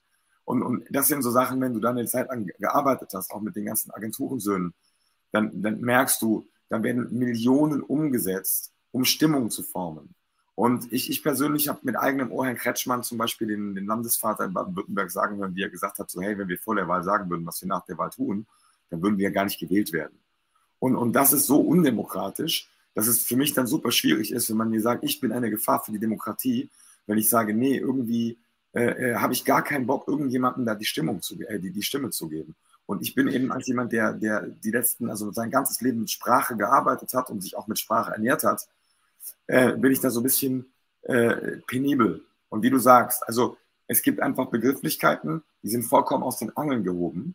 Und es ist auch so, dass die Themen, über die wir uns gerade gesellschaftlich reden, dass die alle krass unterkomplex sind. Und es ist auch, ähm, ein, ja. ein, Begriff, den der, das ist mir jetzt gerade in, in, den Kopf gekommen, wo du das gesagt hast, so, ähm, ist der Begriff Verbraucherschutz. Ja, also heute ist ja alles Verbraucherschutz. Ja, alles. Du musst ja auf der Webseite musst du ja 1000 Cookies akzeptieren. Das ist ja für den Verbraucherschutz. Weißt du, solche Impressen, Datenschutzerklärungen, 48 Seiten und so weiter, nur für den Verbraucher, damit der geschützt ist, damit er nicht verarscht wird von den bösen Leuten, die euch die ganze Zeit verarschen wollen. Aber wen Wen darfst du nicht anklagen? Wo darfst du keinen Regress fordern für sein Versprechen bei der Politik? Die dürfen dir jeden Scheiß erzählen. Das sind die schlimmsten Teppichverkäufer und du kannst den Teppich nicht zurückgeben, du kriegst auch kein Geld zurück. Und die kosten dich viel, viel mehr als alles, was du sonst kaufst. Die nehmen das meiste Geld von dir und bestimmen noch über dich, deine Mutter und deine Kinder. Und du kannst keinen Regress fordern. Du kannst sie nicht verklagen. Sie sind rechtlich immun. Und wenn du Glück hast, dann treten sie zurück. Und dann kommen sie in anderer Gestalt von hinten rum nochmal an die, an die Ecke. Und das, was sie verunstaltet haben, wird aber auch nicht mehr gerade gebogen. Das ist wahrer Verbraucherschutz ich könnte dazu noch mehr sagen, aber danke. Ja, für, nein, du, hast, du hast mir gerade diese Idee in den Kopf gejagt und ich musste das gleich mal ganz kurz. Ich glaube einfach, dass Sprache eine Rolle spielt. Also das, es ist ein Unterschied, ob du einem Kind sagst, ähm, kannst du deine Sachen bitte schön aufräumen? Oder ob du sagst, was ist schon wieder für ein scheiß Chaos hier? Verstehst du, was ich meine? Ja. Und, und, und das, das spielt, gerade wenn man Kinder hat, merkt man das. Und dann merkt man das auch an sich selber. Ich glaube auch, ich habe die These, dass super viele Beziehungen äh, zerbrechen, wenn die Kinder anfangen, die Traumata von den Eltern zu berühren. Das machen die gar nicht mit Absicht. Und der Großteil von uns hat neben der Arbeit und der Steuererklärung gar keinen Raum, um, um sich mal in sich selber reinzufühlen. Und deswegen finde ich das gerade so verrückt, dass, dass jegliche Versuche, irgendwie wieder in eine Verbindung zu kommen, jetzt auch irgendwie abgewertet und geframed werden. Und es war halt für mich auch äh, während Corona total auffällig. Also, äh, Entschuldigung, ich, ich durfte, ich, es gab überhaupt keine Kontrolle von diesen Tests. Ich kenne persönlich Menschen, die sind mit selbstgedruckten PCR-Tests um die Welt geflogen. Und äh, das war für mich der Beleg, dass das entweder der Test einer Infrastruktur ist oder ähm, dass es hier nur um Psychologie geht. Und in dem Moment, wo ich zum Beispiel jetzt nur als Beispiel, wenn ich versuche, das mit Leuten von Bar wie, wie Barbara Domke zu besprechen, das habe ich getan. Und zwar ohne ihr Scheiße zu kommen, ohne sie zu attackieren, ohne ihr irgendwie blöd zu kommen. Sondern das ist ja die Frage vom Ernst nehmen. Wir reden miteinander, du hast eine These, ich habe eine These, unter Umständen passen die nicht zusammen, dann sagst du, hey Tobi, was für ein Schwachsinn erzählst du da? Und im Idealfall kommen wir dann an den Punkt, wo du mir sagst, okay, da kann ich nicht mitgehen, aber trotzdem halten wir eine gewisse menschliche, respektvolle so Niveau, weißt du? Oder ich eskaliere halt komplett und äh, äh demontiere dich und versuche dich mit Scheiße zu beschmeißen. Und dass das jetzt insgesamt, also äh, äh nur als dummes Beispiel, dieses, ich weiß nicht, ob ihr das gesehen habt, es gab vom Bundesministerium für Gesundheit, gab es so ein schönes ähm, Impfen schützt sie und andere mit so einer Spirale im Hintergrund, die sich gedreht hat, wie bei K. der Schlange. Ich habe versucht, das bei, ich kann es dir nachher schicken äh, auf Telegram, aber äh, ich habe mehrmals versucht, auf, auf Twitter hochzuladen, das geht nicht. Diese Datei kann man nicht hochladen. Ich glaube, der Upload-Filter mag sie nicht. Aber Ähm, da ist so viel Zeug, wo ich dann einfach sage, so, hey, angenommen, wir sind wirklich Verschwörungstheoretiker, dann gebt euch doch bitte ein bisschen mehr Mühe im, im Kontra geben. Das ist doch dann nicht schwer. Und das sind alles Sachen, also ich habe total Lust, ganz im Ernst, ich würde mir wünschen, wenn es eine Partei geben würde, der ich gerne meine Stimme gebe. Ich würde mir wünschen, wenn wir wieder in einen, in einen vernünftigen Austausch kommen. Aber was ich jetzt gerade erlebe, das, das sorgt halt im Endeffekt meiner Meinung nach nur weiter zur Fragmentierung. Also, und ich glaube, das ist Absicht. Es, es, geht darum, dass die Menschen sich, dass man Angst hat, miteinander zu reden, außer über das Wetter. Und dann darfst du auch nur Wolken erwähnen, die keine rechten Winkel haben. Also. Ja, also das ist auch so, hier wurde es auch gerade angesprochen, ne? es geht gar nicht darum, was Verschwörungstheorie ist. Das Wording im Mainstream zieht nur auf Spaltung. Word. Also im Grunde genommen bedeutet ja Verschwörungstheoretiker eigentlich nichts anderes als Lügner. Du wirst ja als Lügner bezeichnet. Du hast nur diesen komplizierten, äh, besonders fachlich klingenden Begriff, den, der, der ja genauso auch in Amerika benutzt wird, schon seit langer Zeit. Also wohl schon seit, seit dem Kennedy-Attentat. Ja, Weiß jetzt nicht, ob das wirklich so ist, aber auf jeden Fall ähm, ist es ja so, dass das halt, wie gesagt, auch da die Bedeutung verloren hat. Und ähm, das äh, ist ja eigentlich jetzt also ich nehme es, ich nehme es persönlich nicht so ernst, aber ich weiß, dass halt auch einige Leute auch in meinem Umfeld das ernst nehmen und auch ähm, Angst davor haben, so eine, zu so einer Diskussion. Aber ich habe mich mit diesen kritischen Themen, ja, als, als weltoffener, äh, freiheitsliebender Mensch, ja, stößt du ja die ganze Zeit auf solche Sachen. Und viele Unternehmer, die ich auch kenne und in meinem Umfeld sind meist Unternehmer, haben das alle auch genauso gesehen. Als das mit losging mit Corona, hatte ich diese Probleme überhaupt nicht. Ja, ich hatte überhaupt gar keine Verluste in, meiner, ähm, in meinem Umfeld. Ich hatte persönliche, familiäre Ausfälle und einen einzigen Geschäftspartner, der äh, nicht mehr mit mir zusammenarbeiten wollte. So, aber der von mir abhängig war. So, also es ist so, dieses, dieses, dieses Framing hat bei mir nicht funktioniert, aber ich weiß, dass es bei vielen Leuten funktioniert. Und deshalb müssen ja auch die Leute, die in der Situation sind, dass sie sich erlauben können, was zu sagen. Und ich habe das, ich weiß gar nicht, ob ich das mal hier im Video eingeblendet habe oder im Newsletter gesagt habe. Ach ja, im, im Podcast. Man muss äh, äh, die Wahrheit zu sagen, das muss man sich erst verdienen. Ja, oder frei sein zu wollen. Das muss man sich erst verdienen, weil das ist gar nicht so einfach. Wenn du so viele Abhängigkeiten hast in deiner Arbeit, mit deinen Krediten, dann kannst du dir gar nicht erlauben, das zu sagen. Dann musst du dich bücken, dann musst du dich ducken. Deswegen ist das hier auch der Frei und Unabhängig Podcast, weil ich möchte nicht, dass die sich alle bücken müssen wegen solchen Sachen. Ja, aber das ist natürlich das, was der beste Untertan ist natürlich, der ist Angestellter und total verschuldet. Weil der wird nicht aufmucken. Weil sonst kriegt er nämlich direkt auf den Sack. Ja, also bei mir war es wie gesagt so, ich habe Ärger gehabt mit meiner Agentur. Die haben mir gesagt, was du auf Social Media teilst und sagst, geht nicht. Dann habe ich gesagt, Leute, das ist mein Privatding. Ja? Ihr, ihr, verdient Geld mit mir, was ist das Problem? Ich habe dann äh, irgendwann hingeschmissen, gerade auch als, als Testfire auf die Welt kam, weil das zu viel war. Ähm, da ist dann super viel verrutscht und es war aber schon so bei mir, also ich hatte kein, keine, keine Angst auszusprechen, was ich denke. Aber da waren eben noch andere Leute, die an mir verdient haben. Und äh, verstehst du, was ich meine? Ich, ich wollte nicht blöd ja. kommen. Und das, das, äh, für mich fühlt sich das, fühlte sich das dann auch so an, als ob das, durch das ich durchgegangen bin, notwendig ist oder noch durchgehe, damit ich mich eben komplett emanzipiere. Weil das, was ich auch als, als, als, als äh, sozusagen Kunst mache, das ist was sehr Emotionales und das funktioniert verrückterweise auch super schwer also, ähm, aufgenommen so eine, so eine, also ich mache Zusammenfassungen oder am liebsten bin ich halt mit der Band und mache Live-Musik. Und das sind aber Momente. Und diese Momente kannst du, wenn du sie erlebst, sind sie schön. Aber wenn du sie aufzeichnest und du warst dabei, erinnert es dich. Und wenn nicht, fragst du dich so, also als Beispiel, wenn ich jetzt unser Gespräch zusammenfassen würde und ich würde jetzt zwei, drei Wörter machen, wir laden das auf YouTube hoch. Alle, die nicht im Livestream waren, die würden denken so, Alter, worüber redet der Typ? Und ähm, das war für mich sehr, sehr schwierig, weil ich mich im Endeffekt schon seit 15 Jahren so wie so eine Edelnutte gefühlt habe bei diesen Industriejobs. Super gut bezahlt, krasse Einsichten, aber das ist eben auch das, wo ich das Gefühl habe, ich möchte das jetzt gerne mit Leuten teilen. Und zwar nicht, um mein Ego aufzuwerten oder irgendwie Geld zu verdienen, sondern weil ich da einfach wirklich verrückten Scheiß erlebt habe. Also als Beispiel Frau Merkel habe ich mehrmals vor der Industrie reden hören und die redet da komplett anders. Die hatte auch eine komplett andere Attitüde. Die ist ja nicht Mutti. Ganz und gar nicht. Die ist da eher Margaret Thatcher. Und das gleiche gilt für Sascha Lobo. Der spricht auch vor der Industrie komplett anders. Und, und das sind Sachen, die einem dann plötzlich zu denken geben. Und Datenschutz hat eine andere Rolle gespielt, weil du es vorhin genannt hast. Und das sind, das sind Situationen, wo ich, also äh, klar, meine Agentur hat einen Vertrag unterschrieben, dass ich darüber nicht reden darf.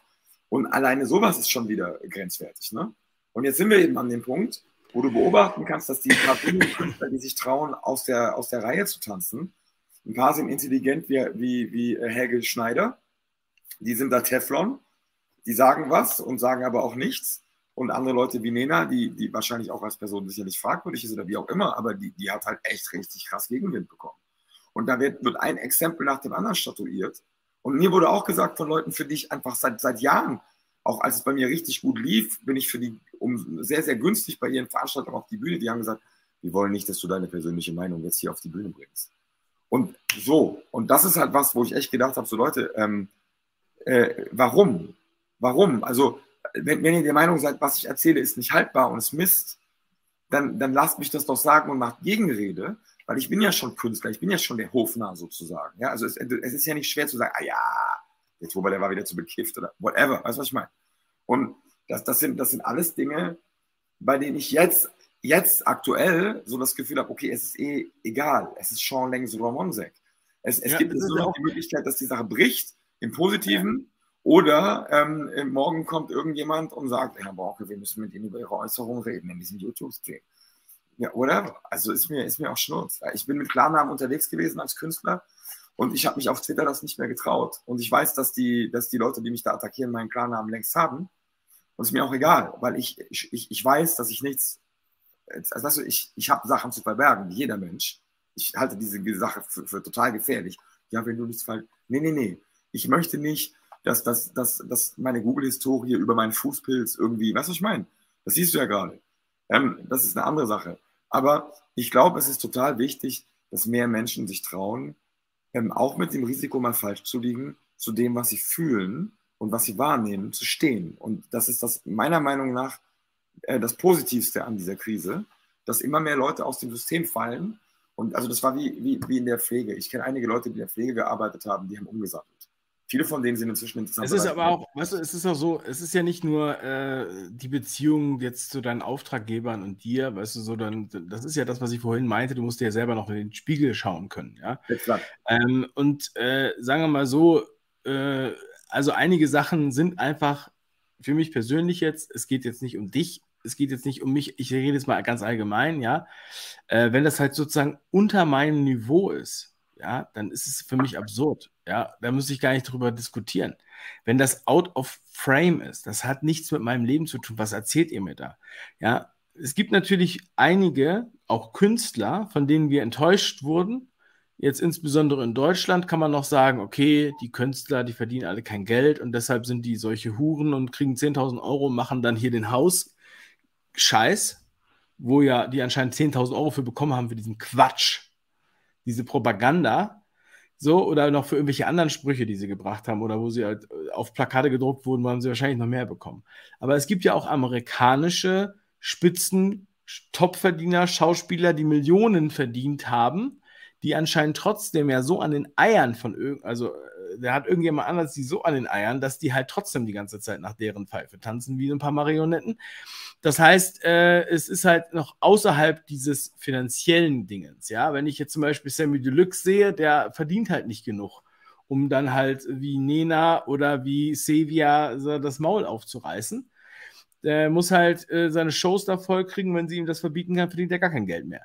Kann ich auch verstehen. Aber es gibt halt dann. Kann, kann ich mir nicht vorstellen. Dwayne, Dwayne The Rock Johnson, ja, der bestbezahlteste Schauspieler der Welt.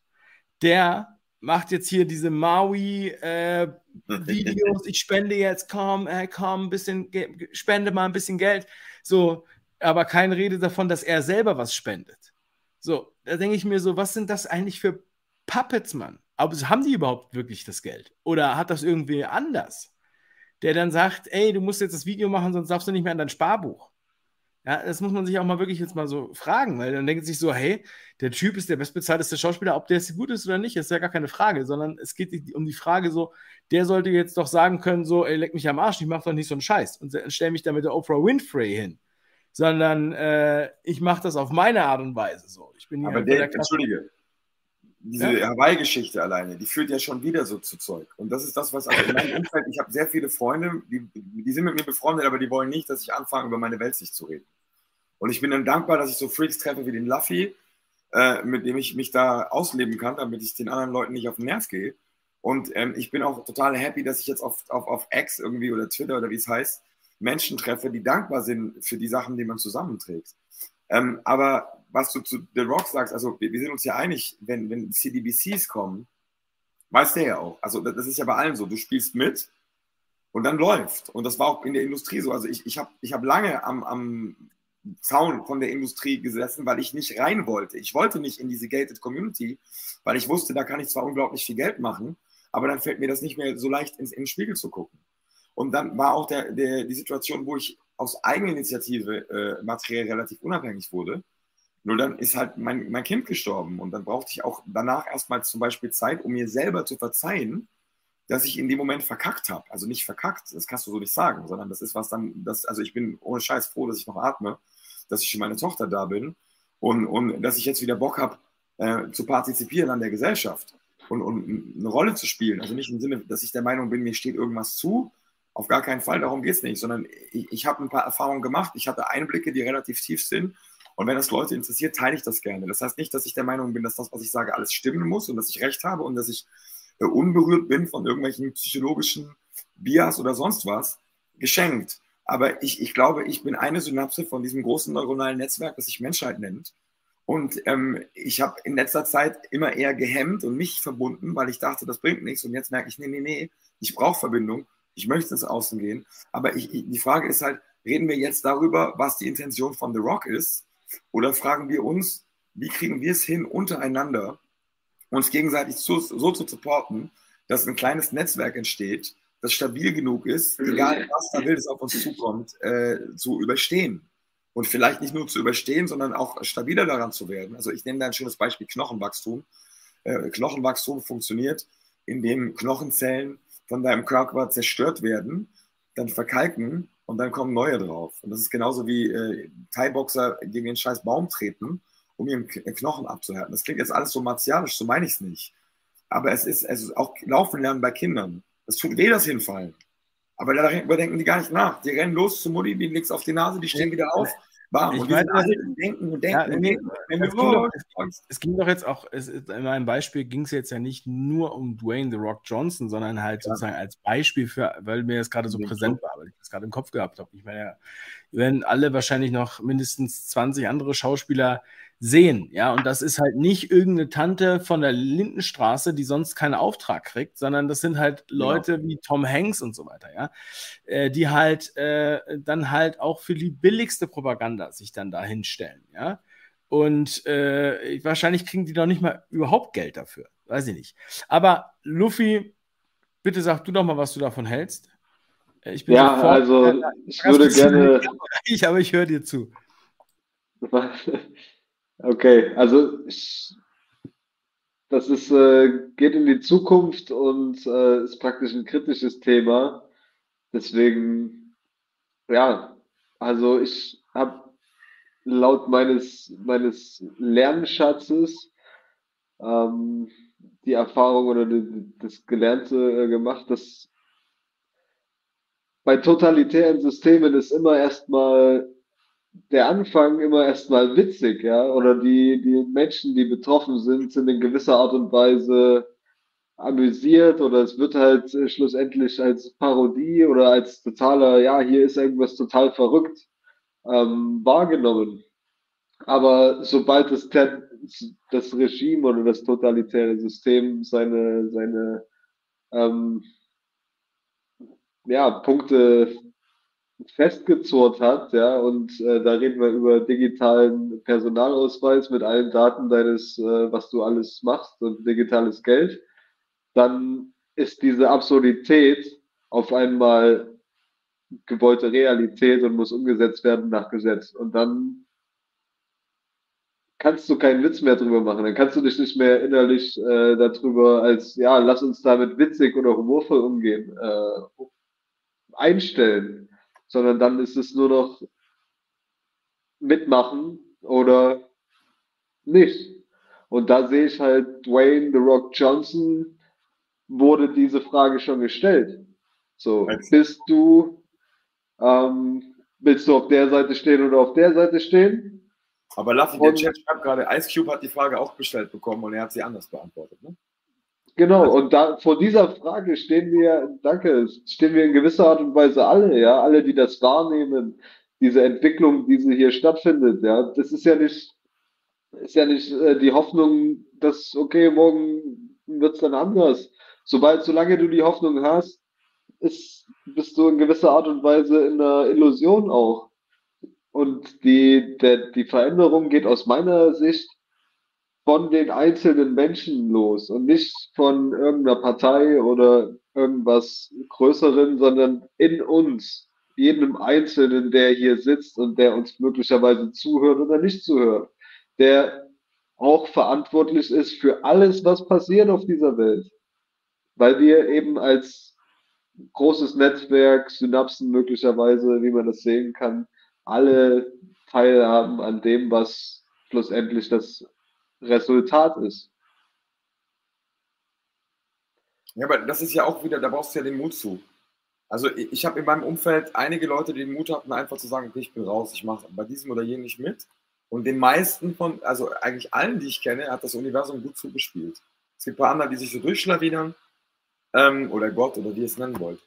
Und ich, ich, ich bin deswegen auch nach wie vor recht optimistisch, weil äh, ich diese, diese unglaubliche, diesen unglaublichen Aufwand, der da gerade betrieben wird, um uns alle auf ein, eine Sache zu norden, ähm, das ist für mich ein Zeichen von Schwäche und Angst. Und ich habe, wie gesagt, ein paar Freunde in Westafrika, im Senegal, mit denen ich immer noch viel Kontakt habe. Und es ist schön zu beobachten und auch da mal anzurufen und zu sagen, so, ey, wie siehst du das gerade in Gabun und Niger? Und äh, dann merkst du, das, was hier medial erzählt wird und das, was da passiert, passt nicht zusammen. Und das ist auch was, was für mich total verrückt ist, weil ich, ich gebe damit nicht an, weil ich das Banane finde, darüber zu reden, großartig. Aber ich bin, ähm, in, in meinem Umfeld gibt es relativ wenige Allmanns. also jetzt hier, wo ich bin. Ja? Und äh, da sind super viele Leute, die jetzt in dem Gespräch mit allem, was wir sagen würden. Bei mir äh, übrigens in Tansania auch. Ja, klar. Eben, aber das, das, äh, die sehen das genauso. Also ich, ich, ich kenne Menschen, also meine Freundin hat Galama mit der Ausländerbehörde. Ähm, ich habe damals, als ich meine Ex-Frau heiraten wollte, da war die schon 20 Jahre eingebürgert und wir durften nicht heiraten, obwohl sie einen deutschen Pass hatte, weil die beschissene Geburtsurkunde gefehlt hat. Ja, wie willst du denn als Kriegsflüchtling eine Geburtsurkunde mitbringen? Und mir fällt auf, dass je mehr Leute intensiven äh, Kontakt mit der Infrastruktur hatten, mit der Bürokratie, umso weiter sind die draußen und umso weniger sind die verfügbar für das, was gerade propagandamäßig in die Köpfe geprügelt wird. Und wieder auf der anderen Seite hatte ich so eine ganz verrückte Situation hier in der U-Bahn, wo, wo, wo, wo ich dann von jemandem, der gebrochen Deutsch sprach, angekackt wurde, ich wäre kein richtiger Deutscher, weil ich keine Maske trage. Und, und mir gegenüber saß so ein Typ aus Westafrika, der hat einen riesen Lachflash bekommen, weil, weil er sich über die Weißbrote an sich lustig macht.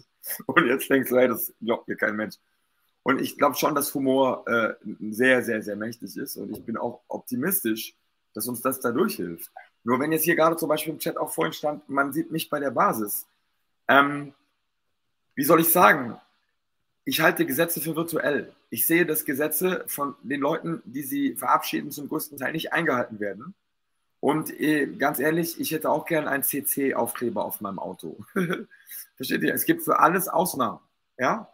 Und das, das gehört besprochen. Und das gehört auch insofern besprochen, weil die meisten Leute gar nicht verstehen, was zum Beispiel Anarchie bedeutet. Das bedeutet nicht die Abwesenheit von Regeln.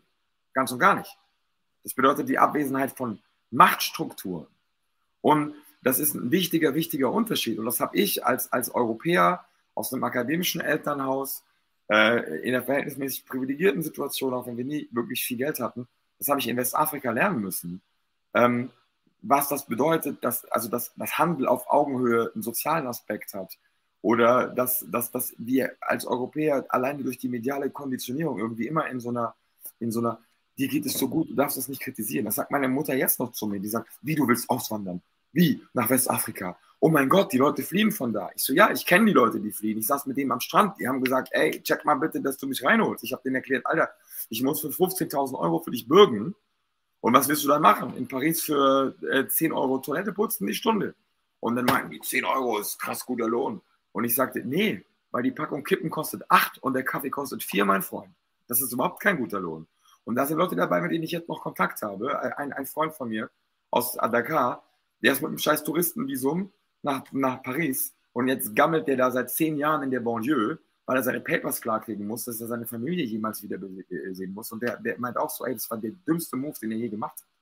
Und da ist so, so viel, wo ich glaube, dass es wichtig ist, dass wir Menschen aus den verschiedensten Ecken miteinander reden, um Verständnis füreinander entwickeln, damit wir individuell, nicht damit wir das System bedienen, sondern damit wir individuell Entscheidungen treffen, die dafür sorgen, dass es uns gut genug geht, dass wir den Nächsten um uns herum auch helfen können.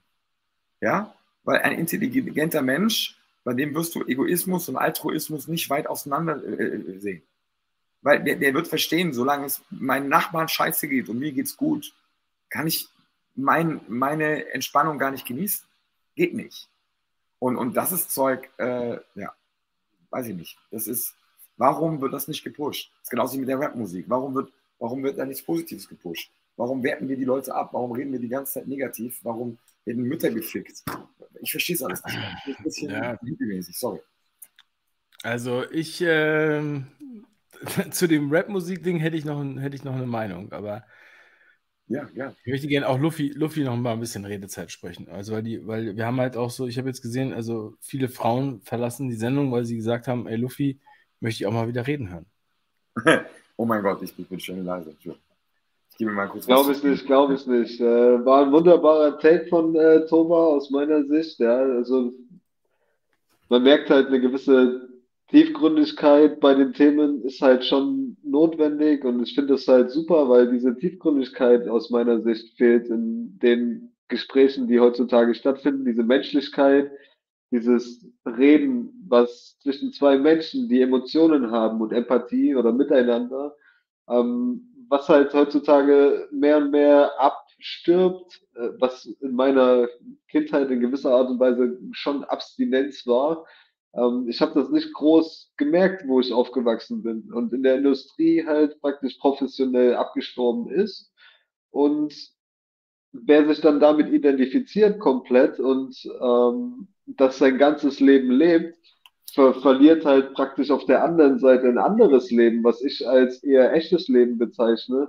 Diese menschliche Interaktion, die auf der auf der Basisebene stattfindet, wo es erstmal keine Regeln gibt, sondern wo es einfach nur zwei Wesen gibt, die miteinander hier auf dieser Erde kommunizieren und miteinander sind. Auf Augenhöhe, gleichwertig. Zwei Seelen eben, ja, die einen menschlichen Körper bekommen haben und die Möglichkeit haben, damit zu interagieren. Und ja, das äh, freut mich eben, wenn ich Menschen wie Seid, äh, Toba kennenlerne, ähm, die einfach auf dieser Ebene sich bewegen, ja. Und genauso Dave, ja. Ich, also liebe deinen Channel. Ich habe äh, mit dir mitgefühlt, als du durch Corona durchgegangen bist und äh, das in gewisser Art und Weise in deinem Humor äh, auf YouTube verarbeitet hast. Ähm, ich habe mir das angeschaut, war inspiriert beziehungsweise äh, ja, angegriffen, wie man heutzutage sagt. Ich glaube, ich hatte früher noch berührt gelernt. Ähm, war berührt in gewisser Art und Weise positiv. Es muss alles halt martialisch klingen. Angegriffen. berührt.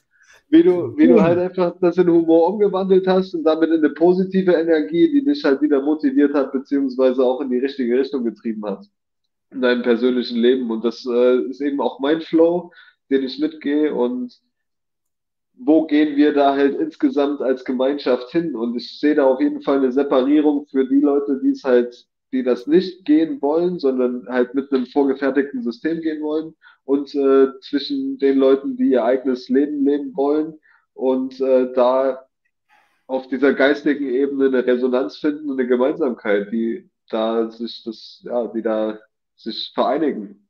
Mit jedem Gespräch, was wir hier führen, ja, es ist immer, es sind immer Leute da draußen, die das, äh, die danach was ändern. Auf jeden Fall. Da glaube ich ganz fest dran. Ja, und es ist egal, ich meine, wir ähm, sprechen einfach aus unserer Fasson heraus und so weiter. Ähm, und es ist, ich konzentriere mich auf die, die das verstehen.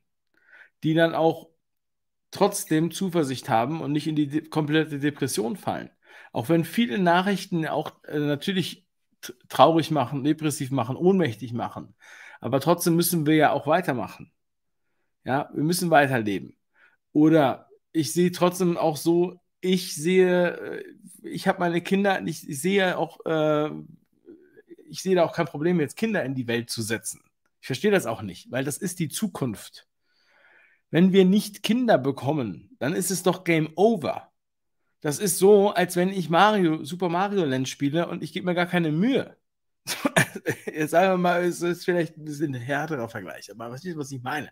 Ich habe heute auch wieder darüber geredet. Ein Freund von mir war heute hier beim Kindergeburtstag. Sein achtes Kind ist unterwegs.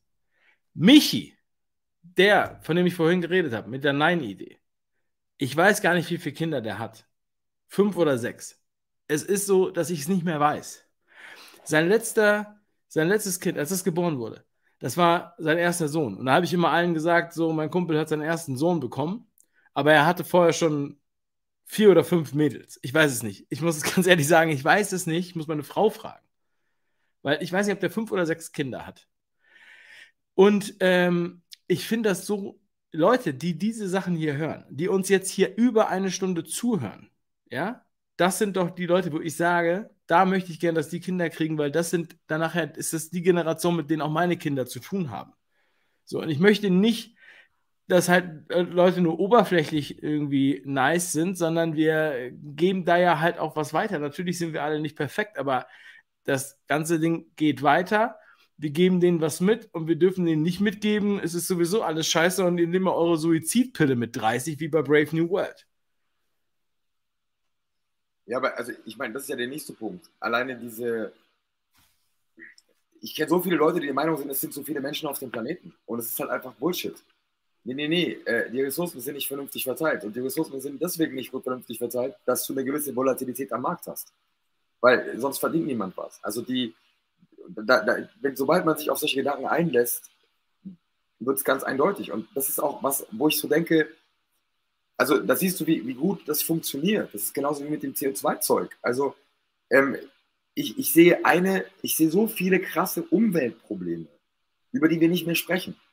Und jetzt kommen irgendwelche Dudes, die fliegen eine Gulfstream 600 und erklären mir, dass mein, mein alter gammeliger Fofo aus dem Jahr 2004, mein Ford, dass der, dass der irgendwie ein Problem ist.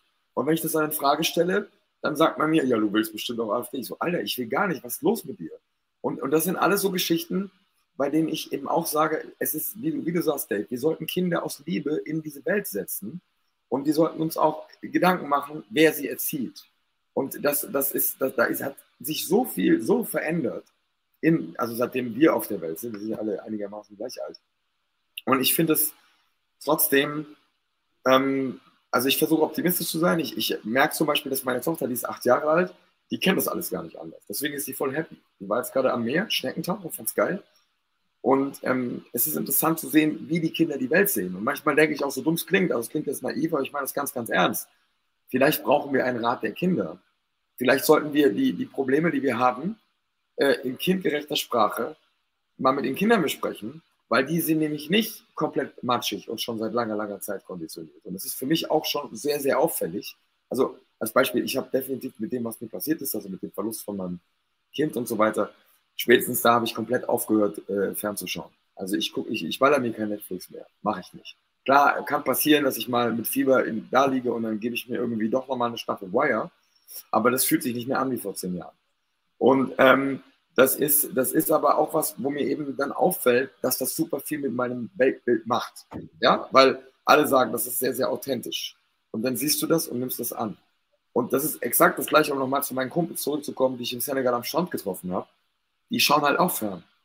Und in, natürlich gibt es keine Serie, die authentisch zeigt, wie abgeranzt du in irgendeiner Banlieue vor dich hin vegetierst, weil in, in Frankreich gibt es echt Banlieues, die sind näher an Dakar, als sie, als sie äh, zum Beispiel an deutschen Vorstädten sind. Aber das, das, das weiß kaum jemand. Und ich wünsche mir, ich wünsche mir von Herzen, dass wir unsere Kinder einfach so stabil hinbekommen, dass die dann einfach ganz entspannt Nö sagen und was Vernünftiges draus tun. Ja, äh, und, und ich, ich, sehe, wie das passiert. Ich bin da ganz optimistisch. Ich bin auch bei dir da. ähm, dass, dass es, es ist eine Entscheidung, wie du das, was du erlebst, bewertest. Und das, das ist für solche super Leute, super viele Leute sehr, sehr, sehr schwierig. Also, wenn, wenn du jetzt als Beispiel als Krankenschwester sagst, ich habe keinen Bock, geimpft zu werden, und dann musst du deinen Job hinschmeißen, äh, dann ist das sicherlich nicht einfach. Aber in dem Moment, wo du danach wieder auf den Beinen bist, hast du eine ganz andere Realität und einen ganz anderen Gestaltungsspielraum, wie Laffy vorhin auch gesagt hat. Da bist du viel mehr, viel näher an deinem eigentlichen Leben. Und man erlebt meiner Meinung nach, also die Coziness ist eine gefährliche Betäubung auch. Manchmal muss es wild sein. Das ist, ähm, Sicherheit gibt es im Stillstand. Und den Stillstand in diesem Vehikel, den nennt man, glaube ich, tot. Und äh, alles andere ist volatil und alles andere hat auch zur Folge, dass man sich mal einen Kopf stößt, damit man weiß, wie hoch die Decke ist. Ne? Und wenn du am Ende bist, bist du nicht am Ziel, sondern tot. Na, ich glaube nicht, also, über Tod können wir auch gerne reden. Also ich, hab, ich bin da auch super dankbar für. Ich habe, also man sieht es hier vielleicht, ich habe großflächige Brandnarben, äh, die gehen noch über den, über den Brustkorb. Und ich habe mit zweieinhalb Jahren halt einen Kochtopf vom Herd gerissen und das berühmte Licht gesehen und so weiter. Und das ist, äh, in meiner Kindheit war das schwierig, weil ich in der Schule gemobbt wurde, äh, du Bratwurst, bla bla. Und jetzt merke ich, nee, nee, das, das war alles notwendig. Das war notwendig, dass ich eine gewisse Stabilität bekomme, dass ich äh, lerne, mich nicht mehr triggern zu lassen. Und äh, an der Stelle darf ich euch auch alle herzlich einladen zu unseren Twitter Spaces, beziehungsweise heißt jetzt X Spaces. Wenn ihr Bock habt mitzuplaudern, kann jeder ans Mic.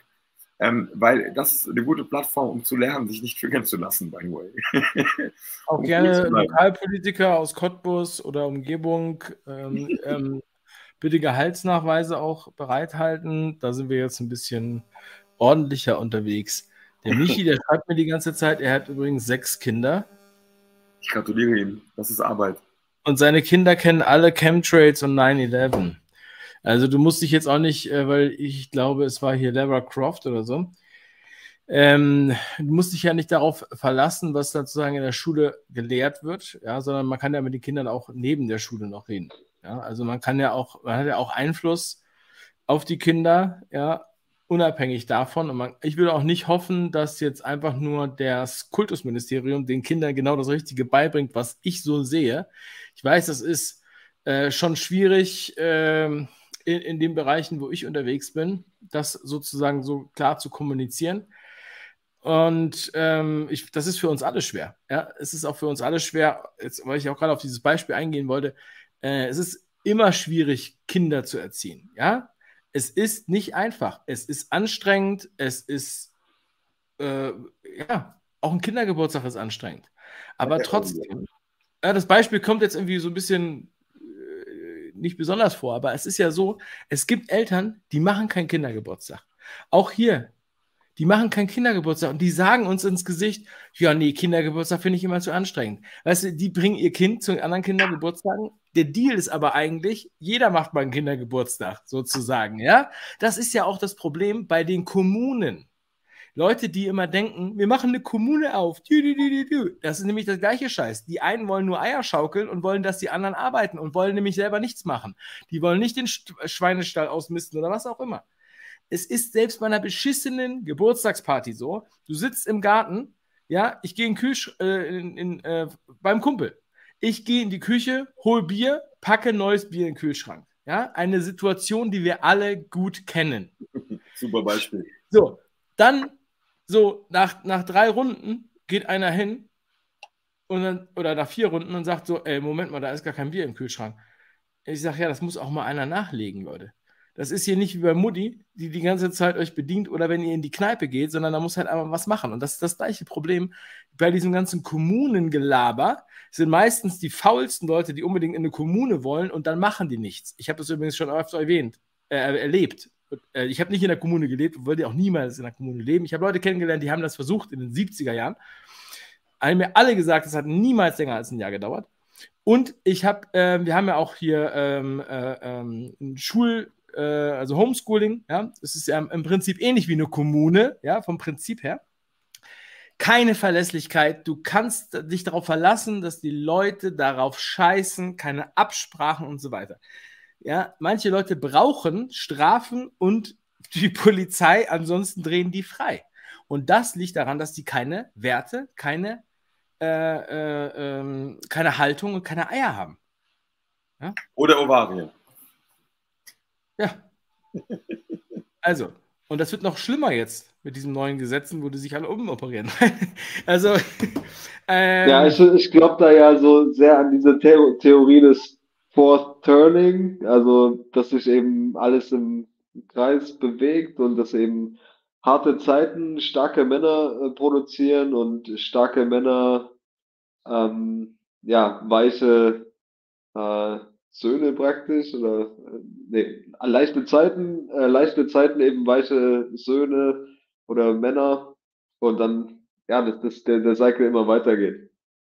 Ähm, und so sind wir da eben in der Veränderung. Jetzt sind wir eben dabei, dass Männer praktisch sich zu Frauen erklären, dank Selbstbestimmungsgesetz. Und dann in äh, 70 Jahren wieder, da gibt es eben ein neues Selbstbestimmungsgesetz, wo Männer eben sagen werden, äh, dass nur Männer Männer sind und was das bedeutet. Und ja, ich äh, schätze, dass wir daran teilhaben dürfen und freue mich auf jeden Fall, dass äh, das mit Tobi geklappt hat, dass er hier heute sprechen konnte. Äh, super Bereicherung von, für, für mich aus meiner Sicht, äh, dass ihr euch beide kennengelernt habt. Mega cool. Zwei gute Männer, äh, die die Zukunft äh, gut gestalten, aus meiner Sicht. Ich möchte da noch kurz was anhängen lassen, wenn ich darf. Und zwar äh, die, die Diffizilität ja. von Sprache. Ne? Also viele Leute hören starke Männer und dann denken die, du musst äh, körperlich dastehen wie die Rock Johnson, um bei dem Bild zu bleiben. Und natürlich weinst du nicht. Und natürlich, weißt du, ich meine? Und nee, das, das ist aus meiner Wahrnehmung eben nicht Stärke. Natürlich ist körperliche Stärke, steht außer Frage, ist nicht schlecht, besonders wenn du mehrere Kindergeburtstage wuppst, weil dann brauchst du einfach Kraft für, um die Kinder rumzuschubsen. Aber, ähm, sondern es geht eben, Stärke bedeutet für mich, oder zumindest ist das, was ich von meinem Vater gelernt habe, das will ich noch ganz kurz loswerden. Mein Vater ist in Königsberg geboren und hat als Achtjähriger äh, die Bombenangriffe überlebt und war dementsprechend hart traumatisiert und mies im Kopf. Also der, der konnte seine Gefühle nicht wirklich leben, weil er, der, der wusste, wie das, also der, mein Vater weiß oder wusste, wie es klingt, wenn ein, ein, ein Panzer auf einen Flüchtlingstreck stößt. Und ähm, ich habe davon auch geträumt, also so epigenetikmäßig habe ich äh, Teile seiner Geschichte geträumt. Und er hat es trotzdem hinbekommen, äh, mich emotional so zu erziehen, dass ich meinen Gefühlen Raum gebe, meine Bedürfnisse sehe und das kommuniziere. Und das ist, das ist die Grundlage, also das nehme ich für mich, kann ich niemand anders sagen, aber das nehme ich als mein, die Grundlage meiner persönlichen Stärke wahr. Dass ich in der Lage bin, ähm, Gefühle zuzulassen und manchmal musst du sie wegdrücken, weil die Situation es nicht hergibt. Aber dann weißt du, dann brauchst du irgendwo anders einen Raum, wo du es nachholen kannst, wo du ein bisschen zusammenbrichst, in Holz oder whatever. Und das ist mir nur sehr, sehr wichtig, das, das anzufügen, weil ich gehe bei dem, was du sagst, inhaltlich mit ich glaube, das gilt an sich äh, nicht nur für Männer, sondern auch für Frauen. Also das ist, das ist also nur ein dummes Beispiel, darüber könnten wir wahrscheinlich auch noch mal fünf Stunden reden. Ich finde es vollkommen surreal, dass wir als Gesellschaft akzeptieren, dass Groß, Großteile der Frauen kontinuierlich auf Hormonen sind. Das, also das, ich, ich glaube, das ist, äh, warum reden wir darüber nicht? Dass, dass, dass, dass, dass super viele Frauen irgendwie 30 Jahre lang schwanger sind, bevor sie das erste Kind bekommen. Was ich meine? Aber das ist wieder nochmal eine andere Baustelle. Aber ich, ich glaube, ihr versteht, worauf ich raus möchte. Das ist eine wunderschöne Ergänzung und ich danke dafür sehr, sehr, sehr. Ja, ich kann mich äh, nicht, ich bin nicht so der Frontman. Ihr seid eher so die Leute, die äh, das gewöhnt, mehr, mehr gewöhnt sind. Du hast, äh, so, du hast, es eben so gesagt, als wenn du jetzt schon gehen willst. Also ich meine, aus meiner Sicht müssen wir jetzt. Ich muss halt auf Toilette, aber. Geh doch einfach kurz auf Toilette, dann mach genau, doch einfach äh, ja das mit dem Zeichen, machen. wie du letzte Woche gemacht hast. geh mal jetzt geh mal aufs Klo. So. Äh, Anstelle, ganz kurz, Dave, äh, seid ihr dann alle verrückt auf Ex? Ja, also wie seid ihr alle verrückt, aber halt äh, mit OU geschrieben. Seid ihr, seid ihr dann alle verrückt? Ach, ist das kompliziert, Mann. Das, pff, ich ich habe das auch schon gesehen, aber ähm, es tut mir leid, ich bin echt schlecht mit solchen Dingen. Aber ich glaube, ihr könnt das äh, bei mir das im Wortspiele. Twitter. Ihr findet das schon. Das ist eine Krankheit bei mir, Wortspiele. Wir müssen das dann nachher in die äh, Show Notes packen unter dem Video. Das können wir jetzt. Ich kann jetzt hier gerade keine äh, Beschreibung ändern. Alles gut. Oder siehst, hast du nicht den Chat offen bei, bei YouTube? Dann schreib es doch einfach da rein. Nee, ich habe mein Passwort nicht, weil das ist auch so eine Sache. Ne? Also ich könnte jetzt über YouTube erzählen und was ich für verrückte Zensurerfahrungen gemacht habe. Immer diese Kiffer, die ihr Passwort vergessen. Nee, nee, ja, hallo. Also ich, möchte ja mich nicht hier so diskriminiert fühlen, nur weil der Arzt sagt, ich soll was gegen mein ADHS machen. Ne? Also ganz, ganz im Ernst. Ne? Dass ich würde nie was tun, was mir der Arzt nicht empfiehlt. Nein, ist doch. Aber hier ist zum Beispiel, hier ist der leere Stuhl von Luffy. Guck mal, auf so, einer, auf so einem Stuhl sitzt er die ganze Zeit und er hat anderthalb Stunden mit uns Sendung gemacht. Dafür mal kurz einen Applaus in Abwesenheit. Und er pisst in die Ecke offensichtlich, was ist, hätte er den Daumen jetzt nicht reinhalten können. Ich, ich bin, das ist halt so, der, das ist im Stall. Der sitzt im Stall. Gordon hat auch geschrieben, Luffy, wir lieben dich. Das hat er auch jetzt erst rausgehauen, wo der weg ist. Er will ja nicht, dass er das sieht. Nee, aber ähm, du hast das ja angesprochen mit der linken Arbeiterfamilie. Ich meine, ich bin aus der DDR, ich bin aus Ostberlin, ja, per Definition linke Arbeiterfamilie. Aber es ist ja auch wurscht, was deine Familie ist, ja, du kannst ja trotzdem auch was anderes machen. Also, da kannst ja auch trotzdem Akademiker werden oder, keine Ahnung, aus einer Akademikerfamilie kommen und trotzdem Friseur werden. Ja, also wir müssen ja nicht da unbedingt den Weg wählen. Es gibt ja auch lokale Gründe. Also zum Beispiel, den größten Teil meines Lebens bin ich halt äh, äh in Hamburg groß geworden oder Umgebung. Und dann war es halt so, dass halt ganz viele Leute bei Airbus gearbeitet haben ja, und dann ist halt so, Airbus in dem Moment ist halt so wie in Wolfsburg VW oder in Stuttgart äh, äh, Mercedes oder Porsche oder Bosch. Ja, da hast du mehr Auswahl. Ja, Aber äh, so hast du halt diesen regionalen, wo dann, wo dann alle sagen so, wieso gehst du nicht zu Bosch? Ja, wieso gehst du nicht zu Airbus? Bist du denn verrückt? Du willst was anderes machen und dann sagst du, du bist Künstler, die sagen, ey, geh doch ans Band. Ne?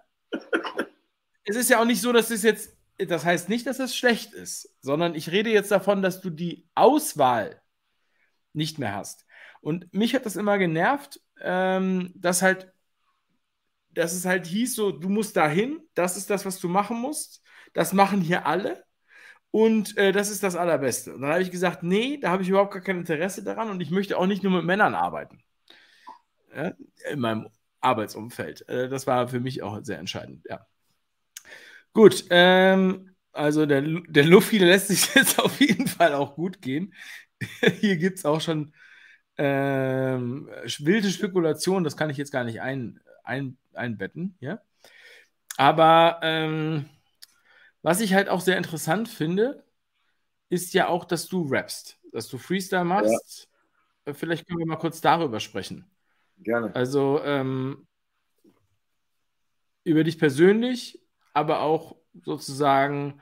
Ah, nee, warte mal, bevor wir über dich persönlich reden, das hast du ja vorhin selbst gesagt, oder ich glaube, das warst du.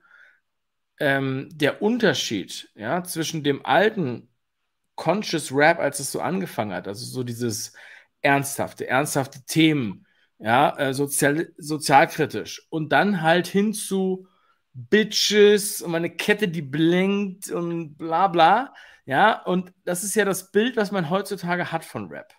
Mhm. So, bevor ich dir sage, was ich davon halte, kannst du das mal kurz, ich muss dich leider limitieren, weil du redest immer sehr lange, aber kannst du das vielleicht drei Minuten äh, mal kurz ja, kondensieren, was du hältst von Rapmusik, der Message, von dem, was du früher kanntest, was heute aktuell das Thema ist. Und jetzt. Also das lange Reden ist eine Deformation professionell. Ich versuche es ganz schnell zu machen. Ähm, als es cool wurde mit Autos und, und irgendwie Goldschmuck zu posen, da war es ja so, also wenn wir jetzt von Run DMC reden oder so, ähm, das waren Leute, die aus einem sehr schlechten Milieu kommen und die damit gezeigt haben, komm, ich habe es geschafft. Also so, so dieser, dieser, äh, dieser Grundgedanke. Das hat sich jetzt sehr, sehr, sehr verändert. Ich ähm, kann da nicht, ich höre sehr viel französischen Rap, ich spreche fließend Französisch. In Frankreich ist der politische Diskurs ein ganz anderer, auch schon länger. Ähm, wie soll ich es ausdrücken? ich glaube, dass man gemerkt hat, dass sich Hip-Hop-Musik sehr gut eignet, um Materialismus zu pushen und dass dementsprechend Künstler in den Vordergrund gezogen worden sind. Dass äh, es so Battle-Zeug gab, gab es schon immer, ist auch gut, finde ich auch absolut legitim, darum geht es nicht. Mir fällt jetzt nur eben subjektiv auf, also wenn du, wenn du dir zum Beispiel anguckst, es gibt diesen Rapper in Frankreich, Caris, der hat einen Song, der heißt äh, So, die Hook ist äh, Les Singes sont sortis de So und dann kommt Hafti mit Lass die Affen aus dem Zoo.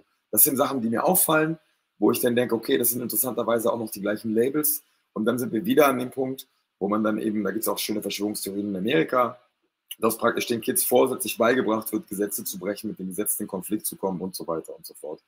Ich kann das definitiv nicht in drei Minuten runterreißen. Ich äh, glaube nur, dass äh, auch dort praktisch industriell darauf geachtet wurde, dass die möglichst, äh, dass, also welche Inhalte transportiert wurden. Und wenn man jetzt von, ich sind drei Minuten schon um, verdammt. Wenn ja, wir jetzt von, äh, wenn wir jetzt von äh, Mob Deep reden zum Beispiel und der Geschichte. Fünf Sekunden. Fünf Sekunden. Zwölf. Zwölf. Also jetzt noch fünf. Was ich sagen möchte ist, wenn du, wenn, wenn wir uns jetzt zum Beispiel Mob Deep reinfahren, oder also ich, ich bin großer Fan von Prodigy, gerade von seinem letzten Soloalbum, bevor er dann gestorben ist oder gestorben wurde, weiß man nicht genau. Ähm, ich glaube, Musik ist eben auch so eine Front, wo es um das Bewusstsein der Leute gibt. Und es ist immer so, dass es super geilen Input gibt, den muss man ein bisschen suchen, so wie Perlentaucher, ne? Und dann gibt es das, was der Mainstream bringt. Und klar ist es äh, leichter, ein kontroverses Produkt zu verkaufen. Ich kriege das nicht in drei Minuten hin, Dave. Sei mir nicht böse. Okay, aber das war ja okay. Also ich bin jetzt auf jeden Fall ganz zufrieden. Ähm, von mir kriegst du eine 1 minus für deinen Vortrag. Ah, ich, ich, würde mir eine 2 bis 3 geben in dem Fall. Das war mir nicht stringent genug. Ja, das liegt jetzt aber auch an deiner, äh, an deiner Frisur. Also du bist aber auch nicht gestylt für diesen Vortrag. Also. Gib mal Punkte Abzug. Aber pass auf, wir haben jetzt hier gerade zwei Kommentare gehabt, die haben meiner Meinung nach auch das so ein bisschen genailt. Ja, so, so hast halt, hier wurde halt Grandmaster Flash angesprochen, hier wurde Tupac angesprochen. Du Danke. kennst ja noch den Krieg, ja, mit äh, Tupac und Biggie Smalls du hast äh, diesen ganzen East Coast, West Coast Kram mit. Ja, aber ganz kurz, Dave, glaubst du, dass dieser Krieg authentisch war? Oder ist es nur das, dass, dass man uns erzählt, dass wir nicht auf die Idee kommen, dass Tupac in dem Moment gekillt wurde, als er die weißen Kids in den Vorstädten erreicht hat und angefangen hat zu sagen, the hate you give little infants fucks everybody? Das ist doch genau das, äh, worauf ich gerade. Äh, Entschuldigung. Äh, mein Plädoyer, das gerade erst begonnen hat, hinaus wollte, weil das natürlich sozusagen der Startpunkt ist, im Grunde genommen, der das halt zu diesem Ghetto-Rap gemacht hat. Von, also der, der, Startpunkt von dem, diesen, also diesem, diesem Proll-Kram, ja, mit Bling Bling und so weiter und, ähm, und Karren und, und, und Bikinis und Weibern, ähm, abseits von dem, was halt vorher gesagt wurde, ja. Und ähm, ich glaube, dass es da so eine Art Zäsur inhaltlich gab oder die braucht, diese Zäsur brauchte halt sozusagen diesen Konflikt. Und dann wurde halt, wurden ganz andere Prioritäten gesetzt. Wer da jetzt wirklich gestorben ist oder heute noch lebt oder umgebracht wurde oder Selbstmord begangen hat oder was auch immer, da, da kann ich überhaupt nichts zu sagen. Das ist für mich auch viel zu schwierig. Das sollten Historiker machen, die sich tatsächlich mal damit beschäftigen. Da gibt es ja auch einige Videos, wo äh, so ein Typ rumrennt, der aussieht wie Tupac und auch sagt, er wäre Tupac äh, aber halt auch nicht Tupac heißt. Aber äh, das ist ein anderes Thema, das könnt ihr euch bei TikTok angucken, weil das ist, glaube ich, bei YouTube nicht mehr möglich. Aber ähm, mein allererstes Interview, was ich jemals gemacht habe in meinem Leben, das war im Wagenbau in Hamburg. Ich wollte eigentlich nur auf die Gästeliste. Der, ich glaube, der hieß äh, äh, Frank, dem das Ding da damals gehört hat. Der hat dann gesagt, ja, ähm, willst du auch ein Interview machen? Und da war ein Ami zu Gast. Und das war der Erfinder von Hip-Hop. Und zwar Afrika Bambata. Das war mein erstes Interview. Nachts um fünf habe ich den interviewt, nach seiner Show. Afrika Bambata, Zulu Nation, Kids von der Straße holen, kein Alkohol, keine Drogen und so weiter. Der Junge hat fünf Stunden aufgelegt, obwohl er ja sehr korpulent ist. Richtig krasser Typ. Das war mein erstes Interview in meinem Leben. Ich war mega nervös mit dem Shure SM58 Mikro rein in den M äh, äh, Mini-Disc-Recorder. Ohne Verstärker übrigens. Ja, also ziemlich lowes Signal, aber das haben wir dann nachverstärkt. Mein erstes Interview ever. Ich weiß gar nicht, 2006 oder so war das. Und ähm, er hat auch richtig krass geantwortet und so. Ich habe das auf mein Mixtape damals raufgepackt, was er da erzählt hat und so weiter. Und habe dann jahrelang alle möglichen Rapper interviewt. Ich habe eine Hip-Hop-Radio-Show gemacht, drei Jahre lang.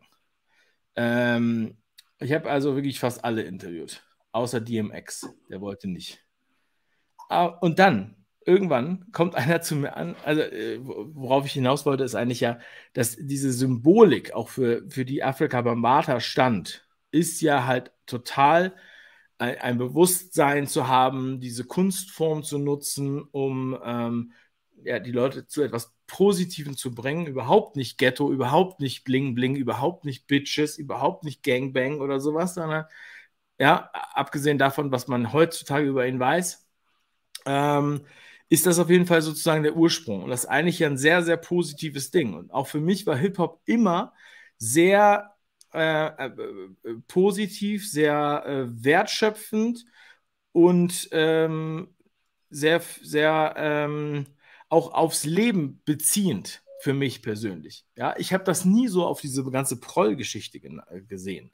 Das kam erst viel später mit den Do-Rags und mit den New Era Caps und äh, diese ganze Industriegeschichte, die dahinter steckt, die mit der Message eigentlich nichts mehr zu tun hat, sondern es ging halt um diesen, um diese, also um Rap, DJing und B-Boying und äh, Graffiti und nur Leute, die halt was drauf haben, die können halt was machen. So, und danach wurde es halt so ein Modegag und auf einmal sind da Leute, die können nicht mal normal auf Deutsch einen Satz gerade ausreden und die werden dann gehypt und dann ähm, äh, hören das die Kinder. Ja, und teilweise meine Kinder kriegen das dann von Mitschülern, deutschen Mitschülern hier in Tansania an der internationalen Schule. Und dann auf einmal kommen die mit so einem Scheiß. Und dann sage ich denen auch, also ich verbiete denen das nicht zu hören, aber ich sage, ähm, ich zeige denen dann andere Musik und dann sage ich so, hör doch mal bitte, worüber die reden. Ja? Und dann muss ich nicht hören, irgendwie meine Kette, meine Kette, die glänzt, mein Benz. Wenn ich das höre, es ist sowas von dumpfes Niveau. Und das ist es, was, glaube ich, damals diese Zäsur ausgemacht hat. Den Scheideweg zwischen dem intelligenten über etwas sprechen und den Leuten etwas mitgeben, ja, weil man innerhalb von kürzester Zeit viel erzählen kann, und diesem fast schon oberflächlichen Pop-Scheiß oder auch äh, äh, sogar negativ Pop ja, den, man, den man da sieht, der die Leute dazu ambitioniert, äh, äh, ähm, noch mehr, äh, äh, noch schlechter sein Leben zu, zu gestalten, noch mehr Gewalt gegen Frauen, Kinder, Familie oder mehr Kriminalität zu begehen. Das ist auf jeden Fall nicht die Intention gewesen von den Erfindern von Hip-Hop. So, entschuldige bitte diese großen Hafenrundfahrt, aber ich musste das einmal ganz kurz sagen, weiß, wovon ich rede.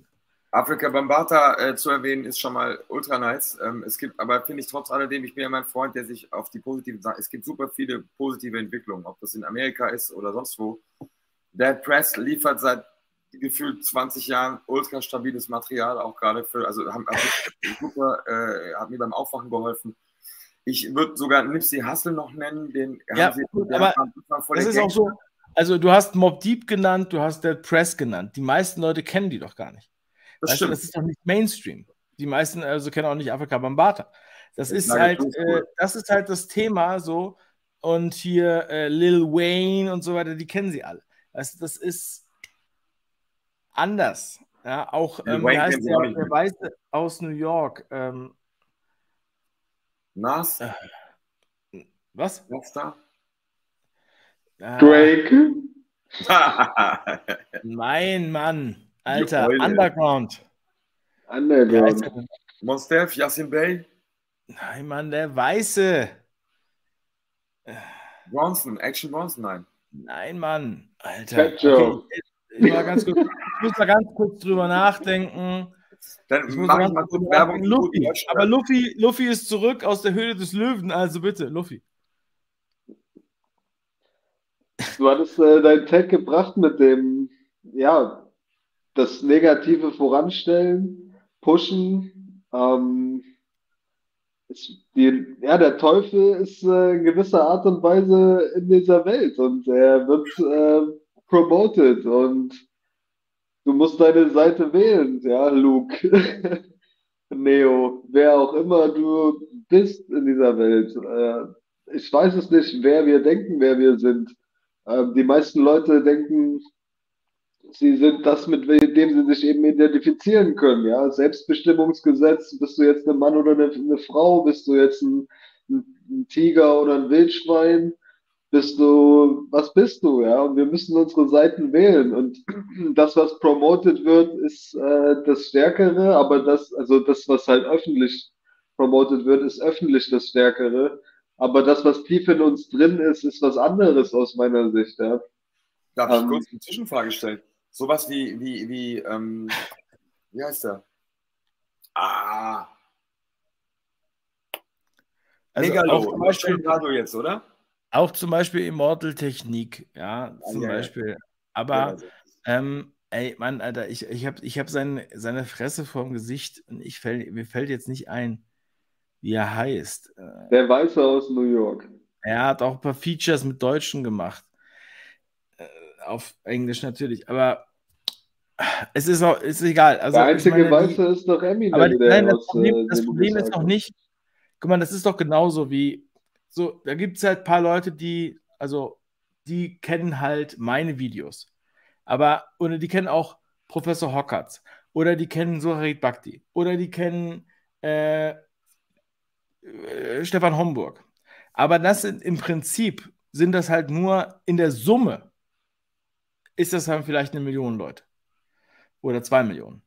Und im Vergleich zu dem, was halt der Mainstream ist, bedeutet das halt quasi nichts. Das ist der Unterschied zwischen Underground und Overground sozusagen. Weil ähm, nicht mal, äh, ich meine, Tupac und Nas oder äh, Snoop Dogg, Dr. Dre, das ist halt so, die kennt halt eigentlich jeder. Ja, aber Immortal Technik kennen die Leute nicht. Oder die aber Kelly Agent kennen die nicht. Weißt du, das kennt halt kaum jemand. Da musst du schon ziemlich tief drin sein. Und selbst wenn du Konzerte von denen besuchst, wunderst du dich, wie wenig Leute da hinkommen in Deutschland. Ja, ähm, so, das heißt, es ist halt wirklich eine Randerscheinung. Und das, was das Gros ausgeht, und ich glaube, diese Manipulation, egal ob das jetzt Schauspieler oder Musiker angeht, ob das jetzt Rapper sind oder andere, es konzentriert sich immer darauf, okay, dass wir das Gros erreichen. Also ich rede jetzt nicht von mir, sondern ich rede jetzt von der Propaganda. Ja, dass die sagen, okay, wir müssen halt diese 80 Prozent erreichen, die Dwayne The Rock Johnson kennen und äh, Arnold Schwarzenegger und Jim Carrey und, äh, und Tom Hanks. Und äh, wenn irgendein anderer das sagt, dann ist es halt, dann ist es halt störend, ja, so wie Mel Brooks oder äh, Mel Gibson. Ja, aber ähm, gerade in der Musik, ähm, die Leute, die halt wirklich was Kritisches sagen, in den meisten Fällen sind halt total low level. Und wenn ein großer was sagt, dann ist es irgendwie so ein Hidden Track auf der B-Seite von irgendeiner Single, die keiner kennt. Oder? Ja, also äh, ich weiß nicht, ich, ich, ich, ich achte nicht so drauf. Ich merke einfach, dass, also ich habe relativ früh noch, bevor ich wirklich spirituell wurde und verrücktes Zeug passiert ist, wie, äh, keine Ahnung, normale Auseinandersetzung mit dem Tod, habe ich gemerkt, dass es eine Rolle spielt, was für Musik ich höre. Also ich habe gemerkt, dass es eine Rolle spielt, ob ich Musik höre, in der ich in den Club gehe und besoffen irgendwelche Schlampen wegklatsche. Also in der Musik wird das erzählt. Das einen Einfluss hat auf meine Realität. Das habe ich relativ früh gespürt. Und dann habe ich halt angefangen, ja, lieber Dead Press zu hören, als, als äh, keine Ahnung, Snoop Dogg. Und dann gibt es immer noch, keine Ahnung, so Zwischendinger wie The Game oder was auch immer. Und äh, ich glaube halt, dass das was macht mit einem. Und ich glaube auch, also ich, ich bin, ich habe mich, ja, das, das klingt jetzt ein bisschen verrückt, ich hab, aber ich glaube einfach an manchen Stellen an Magie. Und Sprache hat sehr viel mit Magie zu tun. Das heißt, das ist wie so ein Mantra. Wenn ich den ganzen Tag Fick deine Mutter, Fick deine Mutter, Fick deine Mutter höre, dann erzeugt das in mir ein Vibe. Und äh, der sorgt dafür, dass Dinge in meinem Leben passieren. Das ist so meine Überzeugung. Das heißt, wenn ich Musik höre, die einen positiveren äh, Effekt auf mich hat, die mich zum Beispiel Discipline Make Lives Easier, wie der Press sagt, oder so Zeug, oder What, uh, When the Lights Go Out, ist alles super Zeug, dann verändert das mein Bewusstsein und dann verändert sich damit auch sozusagen ein Stück weit meine Aura und ich ziehe ganz andere Sachen an. Und deswegen kann ich da nicht so ganz mitreden, weil ich zum Beispiel Drake äh, nicht hören kann, also original nicht hören kann. Ich verstehe die Beats, aber ich höre auf den Text und der Text erreicht mich. Und ähm, da sind viele Sachen drin, wo ich halt auch glaube, dass wir das als Gesellschaft besprechen müssen. Ja, also wir könnten jetzt auch zum Beispiel über die Dreifaltigkeit reden zwischen Tagesschau, Tatort und der Talkshow danach. Was meinst du mit als Gesellschaft äh, besprechen? Also, ich meine damit, also ich, das, was mich daran so stört, ist immer so, ja, das ist auch oft so in Twitter-Spaces, ja, dass halt so Leute sagen, ja, ähm, das ist interessant, dass du das sagst, aber wir brauchen jetzt eine Lösung für alle. Nee, nee, nee, so, nee, ja, Lösung. Ich meine, ich kann nicht als ich kann nicht sagen, was die Lösung für alle ist. Wer, wer kann denn schon sagen, was die Lösung für alle ist? Das ist doch viel wichtiger, dass man selber über seinen Scheiß redet, ja, dass man, dass man sagt, also seine Ideen, seine, auch seine Werte, seine Haltung übrigens, ich meine das jetzt nicht abwerten mit Scheiß, sondern ja, ja. und das gibt den Impuls, etwas zu tun. Ich möchte niemanden dazu zwingen, irgendwas zu tun. Aber ich möchte dadurch Impulse geben, was ich heute ja in dieser Sendung auch schon mindestens vier, fünf Mal gesagt habe. So, und ähm, der eine oder andere sagt jetzt vielleicht mal, okay, dann höre ich mir vielleicht mal diese Rapper an oder ich denke mal darüber nach oder was erzählen die hier eigentlich, ne? Oder du siehst ja auch mit, mit, mit Rappern, äh, die, die, die auch, es gibt ja auch Mainstream-Rapper, die über bestimmte Themen sprechen, ja, mhm. äh, die dann zum Beispiel abgeschossen werden oder kommen in die Psychiatrie oder sind halt total, werden halt total äh, niedergemacht, ne? Äh, ich glaube, ich weiß, wen du meinst. Ja, ähm, und von daher, das sensibilisiert doch alles. Es gibt immer ein, eine, es gibt immer ein Resultat. Auch wenn wir jetzt kein direktes Resultat haben. Wir haben jetzt keine eindeutige Conversion, was jetzt hier passiert mit den Leuten, die das hören. Aber der, das läuft hier auch oben rein, dann gehen die Leute ins Bett und morgen früh wachen die auf und sagen die, Alter, jetzt habe ich die Idee. Oder jetzt höre ich mir das mal an. Jetzt gucken die das mit anderen Augen an das ist genau das, was passieren wird. Das, davon bin ich fest überzeugt. Bin ich auch. Also ich meine mit gesellschaftlicher Lösung nicht, dass wir alles gleich machen müssen und ich habe auch gar keinen Bock über die Übergriffigkeiten, die du beschreibst. So meine ich es nicht, sondern ich glaube, also mir fällt halt auf, es gibt Themen, über die wir nicht reden. Ja, also wir reden nicht darüber, welche Inhalte zum Beispiel in die Kinderzimmer gespielt werden über Hip-Hop. Und ich bin da gar nicht so spießig. Es geht mir nur um die Bandbreite. Also wenn, wenn du Gangster-Rap bringst, dann, also nur als Beispiel, Mob Deep war technisch gesehen auch Gangster-Rap, aber die haben eben nicht nur über die schönen Seiten geredet, sondern auch über die negativen. Die haben gesagt, was da für Scheiße passiert und wie tragisch das ist und dass da schon wieder eine Mutti am Heulen ist und so weiter. Und das ist ja Teil davon.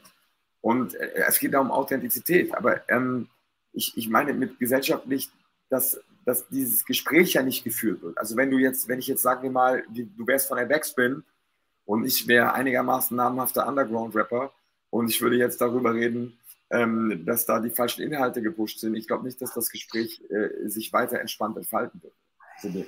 Kann sein, ich zu den Leuten Unrecht, äh, ist jetzt nur eine These. Ich meine, ähm, ja, es braucht eine neue, es braucht ein neues Hip-Hop-Magazin. Das ist doch alles voll der. Ich habe super lange Rap-Workshops an Schulen gemacht. Und Juice, ich habe und hiphop.de. Ich habe das, ich kenne das ja auch. Ich habe früher eine Hip-Hop-Radiosendung gemacht. Ich kenne auch diese ganzen Heinis, die da äh, arbeiten. Ich kenne auch, die reden teilweise wie die Barbara Domke. Ja, wenn die mit dir, mit dir reden. Ja. Und die haben alle auch, äh, auch keine Eier. Also ich weiß nicht, was die heute machen. Weil die können, nein, es ist wirklich so. Also ähm, die denken in dem Moment, hey, ich bin jetzt hier äh, bei der Juice oder Backspin oder was auch immer und äh, du kannst mich mal am Arsch lecken und dann hören sie dir gar nicht zu. Weil du bist ja nicht bekannt. Und ich habe ja schon mit Nas geredet. Oder ja? ja ähm, so. Oder die, die, das ist wie bei der Filmförderung in NRW oder bei der Filmförderung in Hamburg, wo diese Tanten, die da sitzen, selber noch nie Filme gemacht haben, aber sie haben bei der Filmförderparty bei der Berlinale neben George Clooney gesessen. Und deswegen denken sie, dass sie jetzt eine Ahnung hätten, was deinen Film angeht. Ich kenne den Scheiß. Ich habe das Handy voll mit den Kontakten von den Redakteuren von allen Fernsehsendern, weil ich das früher gemacht habe, diese Kacke. Ich kenne das und ich weiß, dass das alles so eine Bücklingsindustrie ist, wo man den anderen in den Arsch kriegt, damit man dann Fördergelder abbekommt. So, und das ist in dem Industriezweig wie in dem anderen Industriezweig. Und äh, da sind dann diese kleinen Redakteure von der Backspin, die dann denken, er Tobi, ne, also du, du brauchst mir jetzt hier nicht kommen, du bist kein Underground-Rapper, solange du nicht von irgendwem anders zum Underground-Rapper äh, erkoren wurdest. Heutzutage sind das ja dann die Spotify-Plays. Ja, früher war das, war das halt anders, wenn du dann halt auf, auf der Bühne warst. So, aber die haben sich dann so zugemutet, dass sie irgendwie die, äh, die, die, Elite wären. So, und das hat mich damals auch schon angekotzt. Ich habe, und da merkt man auch den Unterschied zwischen den guten und den schlechten Leuten, weil diese Eintagsfliegen, das sind nämlich auch dann immer, die sind immer mehr, die sind arroganter als die anderen. Die anderen wissen nämlich auch, dass das halt, wenn du jetzt 20 Jahre lang Hip-Hop machst in Deutschland und immer noch davon leben kannst, ansatzweise, dann hast du was ganz anderes erlebt als irgendwelche Leute, die jetzt hier gerade mal äh, seit einem Monat dabei sind. Und ich habe auch drei Jahre habe ich diese Radiosendung gemacht oder noch länger, keine Ahnung. Ich habe das so lange gemacht, bis ich keinen Bock mehr hatte, auf Konzerte zu gehen. Ich hatte keinen Bock mehr auf Hip-Hop. Äh, als ich das, nachdem ich das gemacht habe, weil ich halt einfach, weil das auch war, meine Arbeit hatte ja im Grunde genommen, hat das ja weniger mit Hip-Hop zu tun, wenn du die ganze Zeit diese Leute interviewst und eine Radiosendung machst, als wenn du selber Hip-Hop machst. Das muss man auch mal so sehen. Also diese berufliche, professionelle Komponente. Ja, aber ich habe damals aufgehört, da wurde gerade Kollega groß. Da war Kollega noch ohne Bart, 16, 17, 18 Jahre alt, keine Ahnung, wie alt er da war. RBA also. Ich verstehe nicht, was der da macht. Das war nicht meine Abteilung. Ja? Äh, auch wenn ich heute besser verstehe, was er macht, und ich finde es auch besser, was er heute macht. Aber äh, das, war so ein, das war für mich so ein Tipping Point, äh, für mich da, raus, da rauszugehen und das so nicht mehr zu sehen. Aber ich war dann auch irgendwann äh, älter und wir sehen ja immer eine Kultur aus der Perspektive, in der wir äh, sie betreten haben, ja, mit 16, 17, 18. Und das wird sich auch niemals verändern. Deswegen sind ja alle Leute, egal wie alt sie sind, wenn sie früher die Rolling Stones gut fanden, dann haben sie diese Perspektive von damals, als sie halt 16, 17, 18 waren auf die Rolling Stones und nicht die Perspektive von heute, 100 Jahre später. das ist auch für die Künstler schwierig, ne? Also das ist so, äh, ich war auf einem Konzert von Yassin Bey, oder also früher Mos Def, und alle wollten seinen alten Scheiß hören und er wollte seine neue Musik spielen und der arme Kerl stand auf der Bühne und du hast gemerkt, der struggelt. Also, äh, weil, also, ja. Das, das ist, ist, äh, das ist, das ist das Problem und das ist auch das Problem, wenn du deine Idole triffst. Wenn ich meine, ich habe einige meiner Idole getroffen ja. und ich hatte glatt Schaffenskrisen. Ich war einmal bei Vasi im Studio, das ist schon, keine Ahnung, fast 20 Jahre her, länger. Und ich war halt hier als Stuttgarter großer Fan von Massive Töne. Und das, äh, ja, ich habe mit dem so nicht gewiped und die, die Person, die ich so mir vorgestellt habe, während ich seine Raps gefeiert habe, und dann hat gar nicht zusammengepasst, leider. Aber wie auch immer. Ähm, ja. Die Frage ist halt auch, warum machst du Musik? Ne? Machst du Musik, weil du Bock hast, Musik zu machen, weil du Lust hast, mit den Leuten, die zuhören und das feiern, in Interaktion zu gehen? Oder machst du Musik, weil du möchtest dieses Image oder du möchtest jetzt ein Rapstar sein oder so weiter? Und ich ich kann mich erinnern, als Kolle groß wurde und ich möchte überhaupt nicht äh, an den Karren pissen. Aber das, der wurde ja groß auf diesem RBA, Rhein Battle Arena. Das war eine Website, wo man dann Battles hochgeladen hat.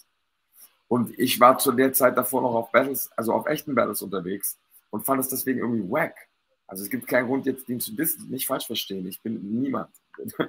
so meine ich es nicht. Aber ich habe halt gedacht, dass es ein Unterschied ist, ob du auf der Bühne bist, in einer Stadt, wo du keinen Menschen kennst, wo du dich jetzt beweisen musst, oder ob du halt äh, so viele Tags, wie du brauchst, machst, damit du nachher den Song hast, um dort mitzumachen. Das gleiche war ja dann weniger später mit dem VTB, wie heißt das, VBT-Battles, glaube ich. Und ja, und jetzt, ich bin gerade am überlegen, ob ich mich äh, dem Battle nochmal gebe, aber ich bin nicht so motiviert, weil ich halt, wie du auch, ich bin Vater, ich habe eine Tochter, die ist Rap-Fan, die ist großer Fan von DP, ich bin auch großer Fan von DP, ich feiere die hart. Aber ähm, ich, ich habe jetzt nicht so das Bedürfnis, mit meiner Tochter darüber zu reden, äh, was Papa meint, wenn er jemanden zerfickt. Verstehst du, was ich meine? Also es ist so, da mache ich lieber einen Text mit einem Inhalt, äh, wo meinetwegen auch grobe Vokabeln herkommen, aber die drücken was aus. Und nach, ich habe fast 20 Jahre lang Rap-Workshops an Schulen gegeben, sehr viel an Hauptschulen und Sonderschulen. Und ehrlich gesagt, das hat dafür gesorgt, dass ich noch weiter ausgestiegen bin, weil ich die Infrastruktur noch beschissener fand. Weil ich dachte so, ey, wie geht ihr mit den Kids um?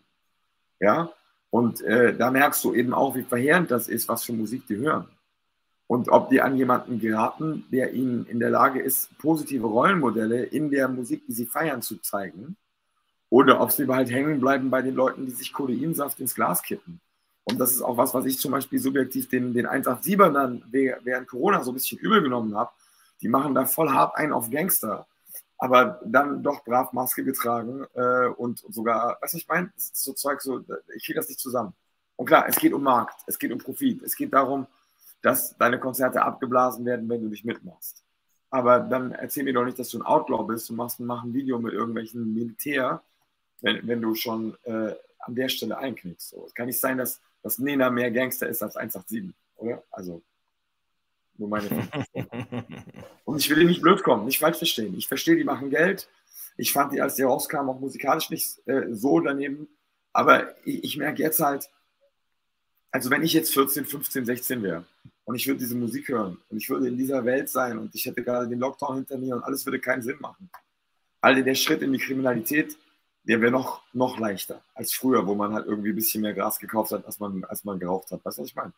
Das ist, das ist, das macht mir schon ein bisschen Sorgen. Und was mir noch mehr Sorgen macht und was aus meiner Wahrnehmung überhaupt nicht besprochen wird, aber da mache ich wahrscheinlich wieder das falsche Fass auf, das ist zum Beispiel Pornografie. Das meine ich ganz ernst. Also äh, ich finde es total surreal, dass es irgendwie komplizierter ist, eine Spongebob-Folge im Internet anzugucken, als ich weiß nicht was.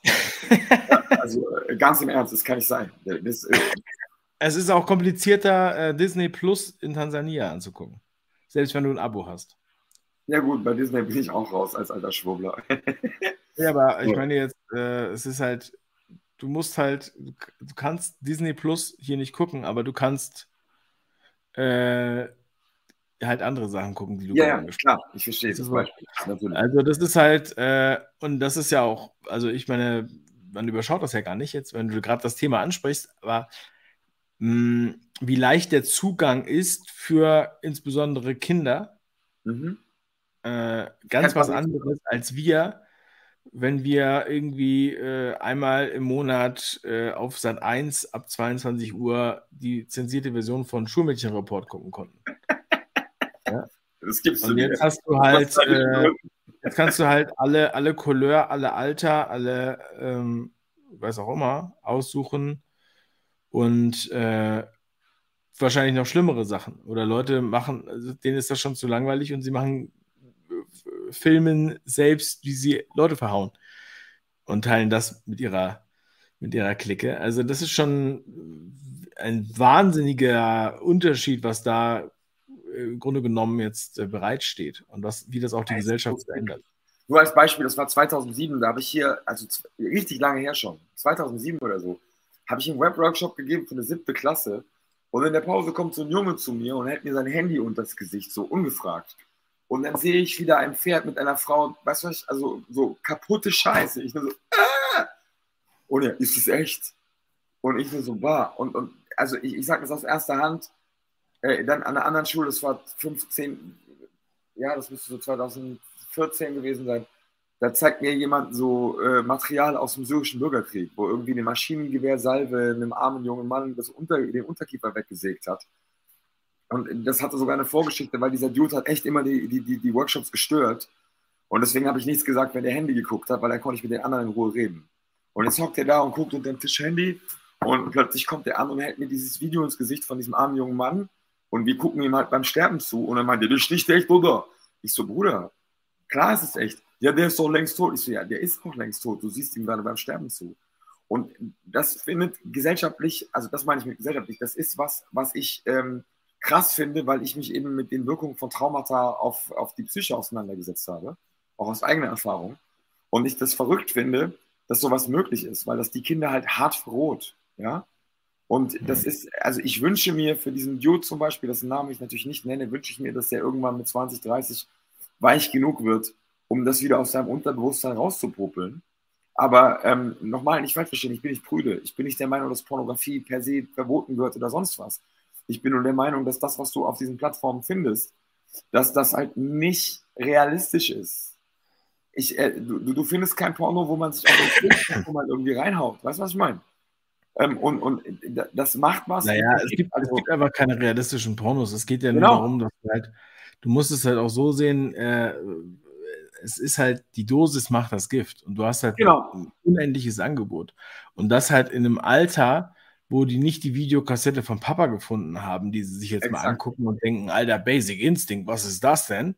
Sondern äh, halt ganz andere Kaliber da sehen. Ja? Und Alter, aber auf dem Handy, auf dem Schulklo. Du hast doch auch, ich meine, du bist 41, so als ich, äh, als ich klein war, wir hatten auch, mein, mein, Vater hatte alle Videokassetten, ja, äh, und über Videorekorder und so weiter, aber es gab halt einmal in der Woche DuckTales im Fernsehen. Das haben wir in der DDR geguckt über Westfernsehen. Einmal in der Woche DuckTales. So, das heißt, du hast einmal in der Woche einen Trickfilm sozusagen gehabt, so ein Kram und nicht zwölf Stunden am Tag Netflix oder YouTube oder äh, Disney Plus oder äh, Amazon Prime, was auch immer und dann noch DVDs oder so, sondern du hattest halt irgendwann ein endliches Programm und dadurch ist es schon was ganz anderes. So, und wir hatten damals quasi Basic Instinct und heute ist halt sozusagen die Halle offen, äh, wo halt äh, sich Kinder alles Mögliche angucken können. Und dann gibt es auch noch, also das Material auf Instagram oder auf OnlyFans oder keine Ahnung, was es da noch alles so gibt. Ähm, ja, das ist halt, das ist auf jeden Fall gesellschaftsverändernd. Ja, und das hat auch ja, nichts damit zu tun, ob du prüde bist oder nicht. Das ist halt so, dass das halt na, na, die Aufmerksamkeit dieser Kinder äh, hat das Potenzial, dass sie halt überhaupt gar keine äh, lebensrelevanten Themen mehr sieht, sondern halt nur diese Sachen und dann halt auch teilweise vielleicht radikale äh, Geschichten, wo es jetzt nicht nur um Sex geht oder um Liebe machen, sondern halt schon um Gewalt oder außergewöhnliche Dinge sage ich jetzt mal, ja, ganz gelinde gesagt. Und damit sind wir ja konfrontiert mit der Realität und davon müssen wir natürlich auch, damit müssen wir umgehen oder müssen wir halt auch irgendwen bewahren. Und das hat ja auch nichts damit zu tun, dass man jetzt prüde ist, weil wenn, man ist ja bekloppt, wenn man jetzt einfach sagt, ja gut, ist mir scheißegal, da können die Kinder sich alles angucken, ob das jetzt hier Pferde sind oder äh, was auch immer, wer da mit wem was macht. So, äh, das gucken wir uns jetzt alles an und so weiter. Und wenn du das nicht machst, bist du halt irgendwie prüde. Sondern das ist einfach so, dass das halt natürlich auch äh, den Blick auf die Welt irgendwie verändern kann, würde ich mal sagen. Also was ich da sehe, ist ähm, so, eine, so ein Angriff, ähm, was als Ziel hat, den Geist abzustumpfen. Also, dass ja. du als Kind schon sagst, ja, was jetzt Sex und so, ich hatte schon das und das und das und das und habe ich schon gemacht, habe ich schon gesehen, habe ich schon, was weiß ich. Und äh, dann hast du ja praktisch dein Leben als Kind schon, wenn du 18 wirst, schon komplett äh, imaginär durchlebt. Dann kann dich auch keiner mehr schocken und dann bist du irgendwie so illusionär, irgendwas, was du, was ja ziemlich krass ist, was ja die normale Realität gar nicht wirklich abbilden kann. Deswegen gehst du dann psychologisch den, den Ego-Weg weiter, den du da entwickelt hast durch dieses, durch diese Erfahrungen, die du da gemacht hast, anstatt echte Erfahrungen im Leben zu machen, die, ja, wo, wenn du das tust, ähm, halt ganz anders sind, ja, wenn du jemanden umbringst, wenn du gewisse Arten von Sex hast oder was weiß ich, was dann schlussendlich Thema ist, wenn du das wirklich als ja im realen Leben dann tust, ist das äh also die Verstumpfung ist genau der Punkt. Also ich, ich glaube halt, dass es auch was mit den menschlichen, zwischenmenschlichen Beziehungen macht. Also in dem Moment, also wenn ich mir jetzt überlege, ich wäre einfach zehn Jahre später geboren und ich hätte zur Zeit meiner Pubertät Zugang gehabt zu dem Material, das du heute auf YouPorn und X-Hamster einfach so per Klick dir reinfahren kannst, dann hätte, das, hätte ich deutlich länger gebraucht, um meine eigene Sexualität zu entwickeln, wenn ich überhaupt noch in der Lage dazu gewesen wäre. Und ich glaube, ich musste fast 30 werden, um an das Level zu kommen, wo ich das Gefühl habe, okay, easy, jetzt äh, läuft. Und äh, das, das Verrückte ist auch, also zumindest einige Frauen, mit denen ich in letzter Zeit irgendwie was hatte, und ähm, die haben so miese Erfahrungen gemacht und nehmen das aber als Standard. Und das hat damit zu tun. Das zerstört die Beziehungen. Das zerstört einfach Beziehungen. Weil in dem Moment, wo du ähm, hältst du entweder die Deckung oben, du kannst die gar nicht mehr runternehmen, oder du hast unter Umständen jetzt äh, über Pornos ankonditionierten Kink, auf den deine Partnerin vielleicht gar nicht steht und so weiter. Und dann gibt es noch dieses Konsumverhalten aller Tinder, also dass du, sobald es nicht so richtig läuft in der Beziehung, kannst du mal gucken, was geht denn hier ein Angebot. Und so wird alles komplett beliebig. Und für mich ist, ist, ist, ist das große Geschenk an der Beziehung eben auch, dass man aneinander äh, lernt und wächst und dass man sich äh, lieben lernt im wahrsten Sinne des Wortes, auch auf der körperlichen Ebene. Und ich habe das ganz große Glück, dass ich da äh, relativ gut erzogen wurde von meinen Eltern. Also ich habe und ich bin auch als Nudist groß geworden, das heißt, Nacktheit war nie tabuisiert ähm, und auch nie sexualisiert. Aber jetzt haben wir halt die Situation, dass ich mit meiner Tochter durch die Stadt fahre und, und sie fragt mich dann, warum guckt die Frau auf der Calcedonia-Werbung so komisch? Ja, was soll ich dir dann sagen? Ja, weil ich gehe mit dir nackig baden, für die gibt es keinen Grund, im Bikini doof zu gucken. Versteht ihr, was ich meine? Und da ist so viel Zeug, wo ich mich frage, warum redet denn der Markus Lanz nicht mal darüber? Und das ist dann der Punkt, wo ich absolut in die Hasenbauten abrutsche, weil ich einfach glaube, dass zwischenmenschliches, also Liebe, körperliche Liebe, ist was sehr, sehr, sehr Intimes und das braucht einen Raum. Und im Idealfall findest du den Raum selber und kannst ihn selber schaffen. Wenn du aber von 12 bis 17, egal ob Mädchen oder Junge, schon 15 Gangbang-Videos angeguckt hast, wo du auch noch denkst, dass das irgendwie Standard ist und Spaß macht, dann, also selbst ich, ich habe mir so einen Scheiß nicht reingefahren ähm, und ich war die ersten, sagen wir mal, zehn Jahre meines sexuellen Aktivseins, habe ich mich super unter Druck gesetzt. Ja, das, äh, und ich meine, das ist meine Geschichte, können andere Leute anders machen, möchte ich auch die Deckung gar nicht so weit runternehmen. Aber ich glaube, ihr wisst, was ich meine. Es geht nicht darum, ähm, bildliche Darstellung von körperlicher Liebe zu verteufeln, auf gar keinen Fall. Aber es geht um die Frage, ähm, was macht das mit den Kids? Also, weil ich habe mit acht Jahren äh, auf dem Campingplatz mit dieser Französin am Strand gepennt. Unsere Eltern wussten das, das war gecheckt, wir lagen im Schlafsack. Und es war für mich zumindest definitiv, definitiv eine sexuelle Erfahrung, obwohl das Einzige, was stattgefunden war, dass wir Händchen gehalten haben.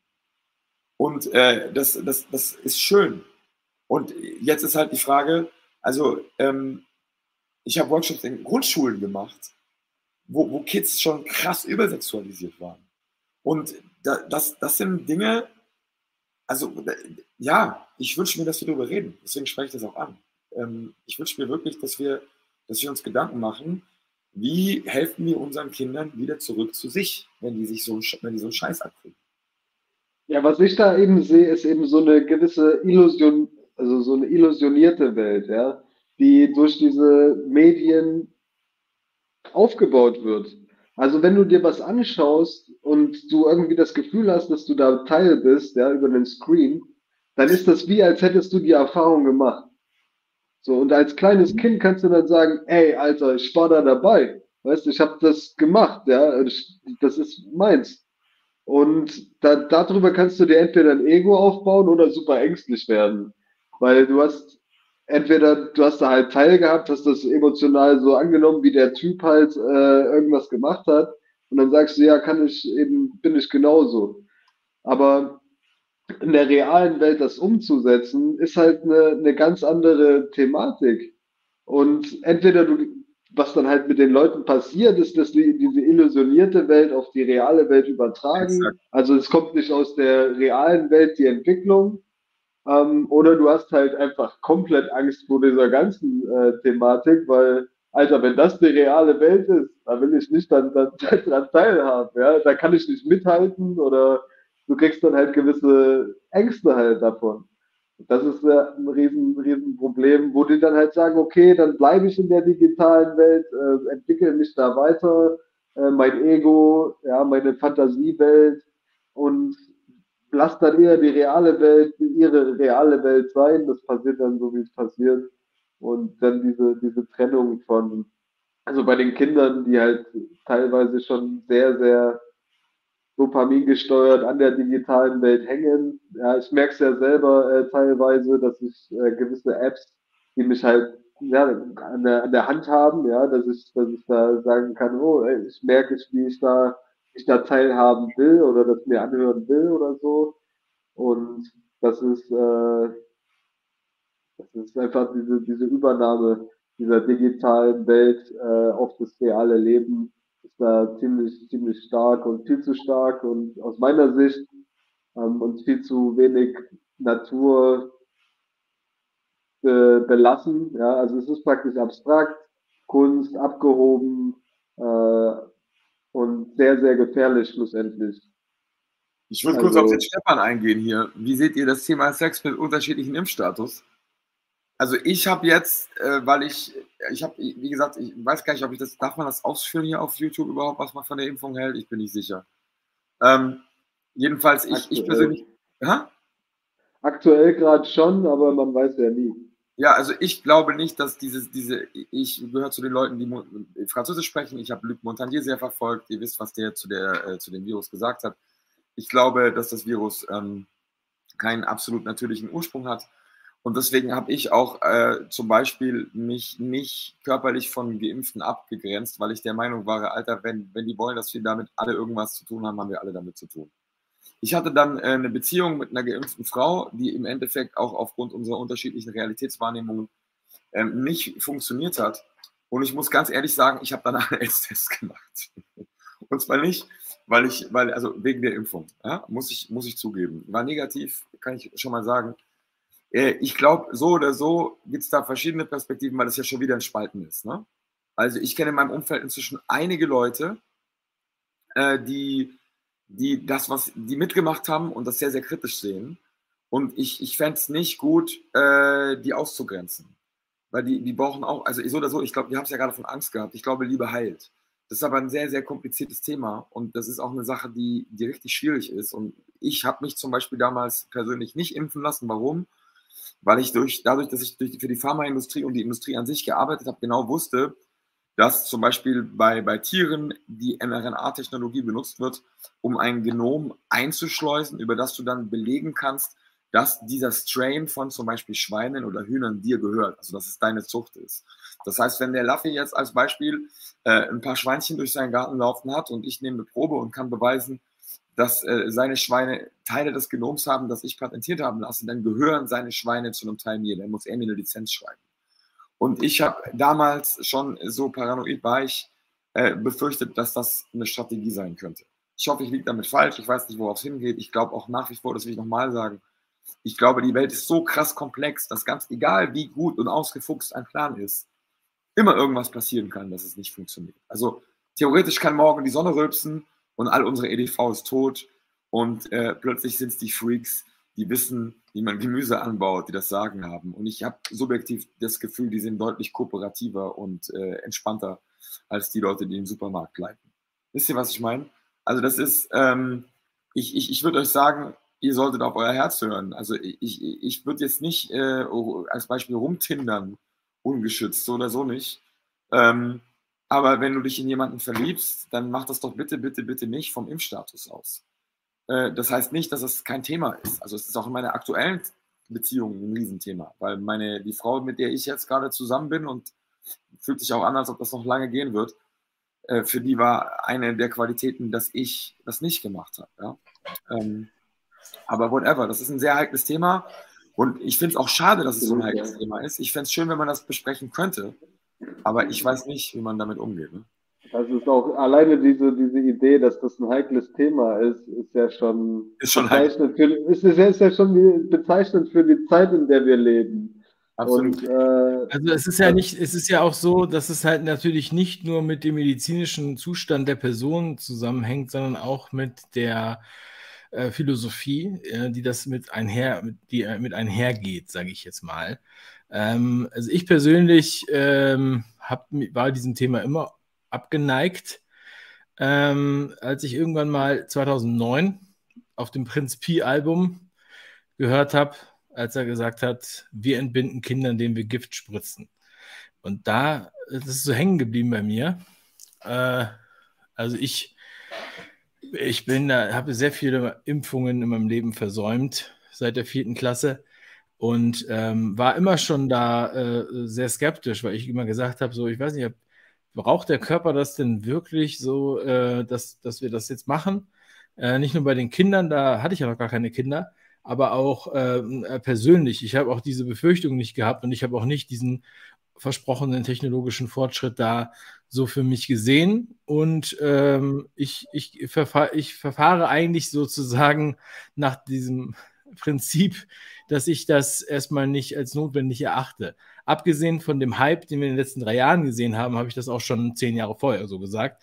Ähm, und hatte auch da oft Diskussionen mit äh, anderen Leuten und ähm, habe mir dann irgendwann auch mal äh, so Videos angeguckt von aus Stuttgart übrigens. Da gab es immer so Impfsymposien. Die, äh, weiß ich nicht, ob die noch online sind oder ob man die noch irgendwo findet, aber das war ganz interessant. Da waren halt ähm, Ärzte, Eltern, Betroffene, ja, glaube, die über solche Sachen gesprochen haben. Ne? Und ähm, das war ja damals auch schon totales Geschwurbel und äh, zwei Jahre vor Corona ging das ja eigentlich schon los, dass halt auch diese Personen, die halt sich so entschieden haben, als Impfgegner bezeichnet wurden. Also das, diese Bezeichnung gab es ja da schon, ja ähm, die auch in den Schlagzeilen waren. Also das Narrativ war ja schon gesetzt.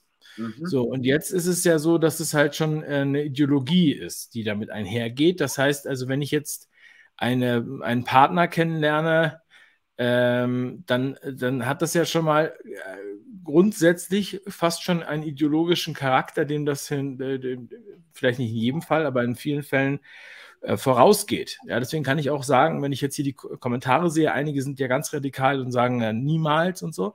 Ähm, äh, auch ich habe einen guten Freund, der auch stark gegen die Impfung war, aber jetzt mit einer äh, Partnerin zusammen ist seit fast zwei Jahren, die äh, sich das damals äh, gegönnt hat aus, aus ihrem Kenntnisstand heraus, sage ich jetzt mal. Ähm, so, und äh, er bereut das jetzt nicht. Würde ich jetzt mal nicht ausschließen. Und ich meine, wir sind ja besser als die anderen. Wir wollen ja nicht die Leute ausschließen. Also, das ist genau der Punkt. Ähm, es geht auch, also mir ist da viel spooky Zeug passiert. Ich habe das früher auch nicht so kritisch gesehen, weil ich auch einfach der Meinung war, dass die Medizin einigermaßen unabhängig ist, weißt du? Also das kam dann später. Und meine letzte Impfung ähm, war eine Tetanus-Impfung, zu der mein Hausarzt mir riet, zu dem ich seitdem ein schlechteres Verhältnis habe. Und verrückterweise spüre ich die jetzt noch. Also ich, ich, hab, ich glaube, dass ab 2009 in, in 19 in so ziemlich allen Impfungen Graphen drin war. So eine These von mir, lässt sich nicht überprüfen, ist auch egal. Ähm, mir ging es da, also ich bin impfkritisch erzogen worden. Also ich habe ich hab mich äh, bei meinen ersten Afrika-Reisen geimpft, weil ich da noch nicht weit genug draußen war einfach. Gegen Gelbfieber, Gelbfieber und so, das war 2010. Das würde ich heute alles auch nicht mehr machen, weil ich diese Infrastruktur, ich habe komplettes Vertrauen verloren mit dem, was ich da erlebt habe. Und ähm, das ist an sich relativ tragisch, würde ich sagen. Das, ich weiß nicht, ob das, ob das, ob das äh, wieder gut machbar ist. Auf der anderen Seite ist es positiv. Nur ich glaube eben, dass es ausgrenzend schwierig ist und ich möchte auch jetzt noch nicht davon reden, dass das verschiedene Arten von Menschen sind. Es kann sein, dass das eine Strategie ist. Manchmal frage ich mich auch, ob das nicht an sich äh, vollkommen verarsche war. Also ob man nicht einfach die Leute psychologisch teilt, indem man die eine Hälfte impft und die andere nicht.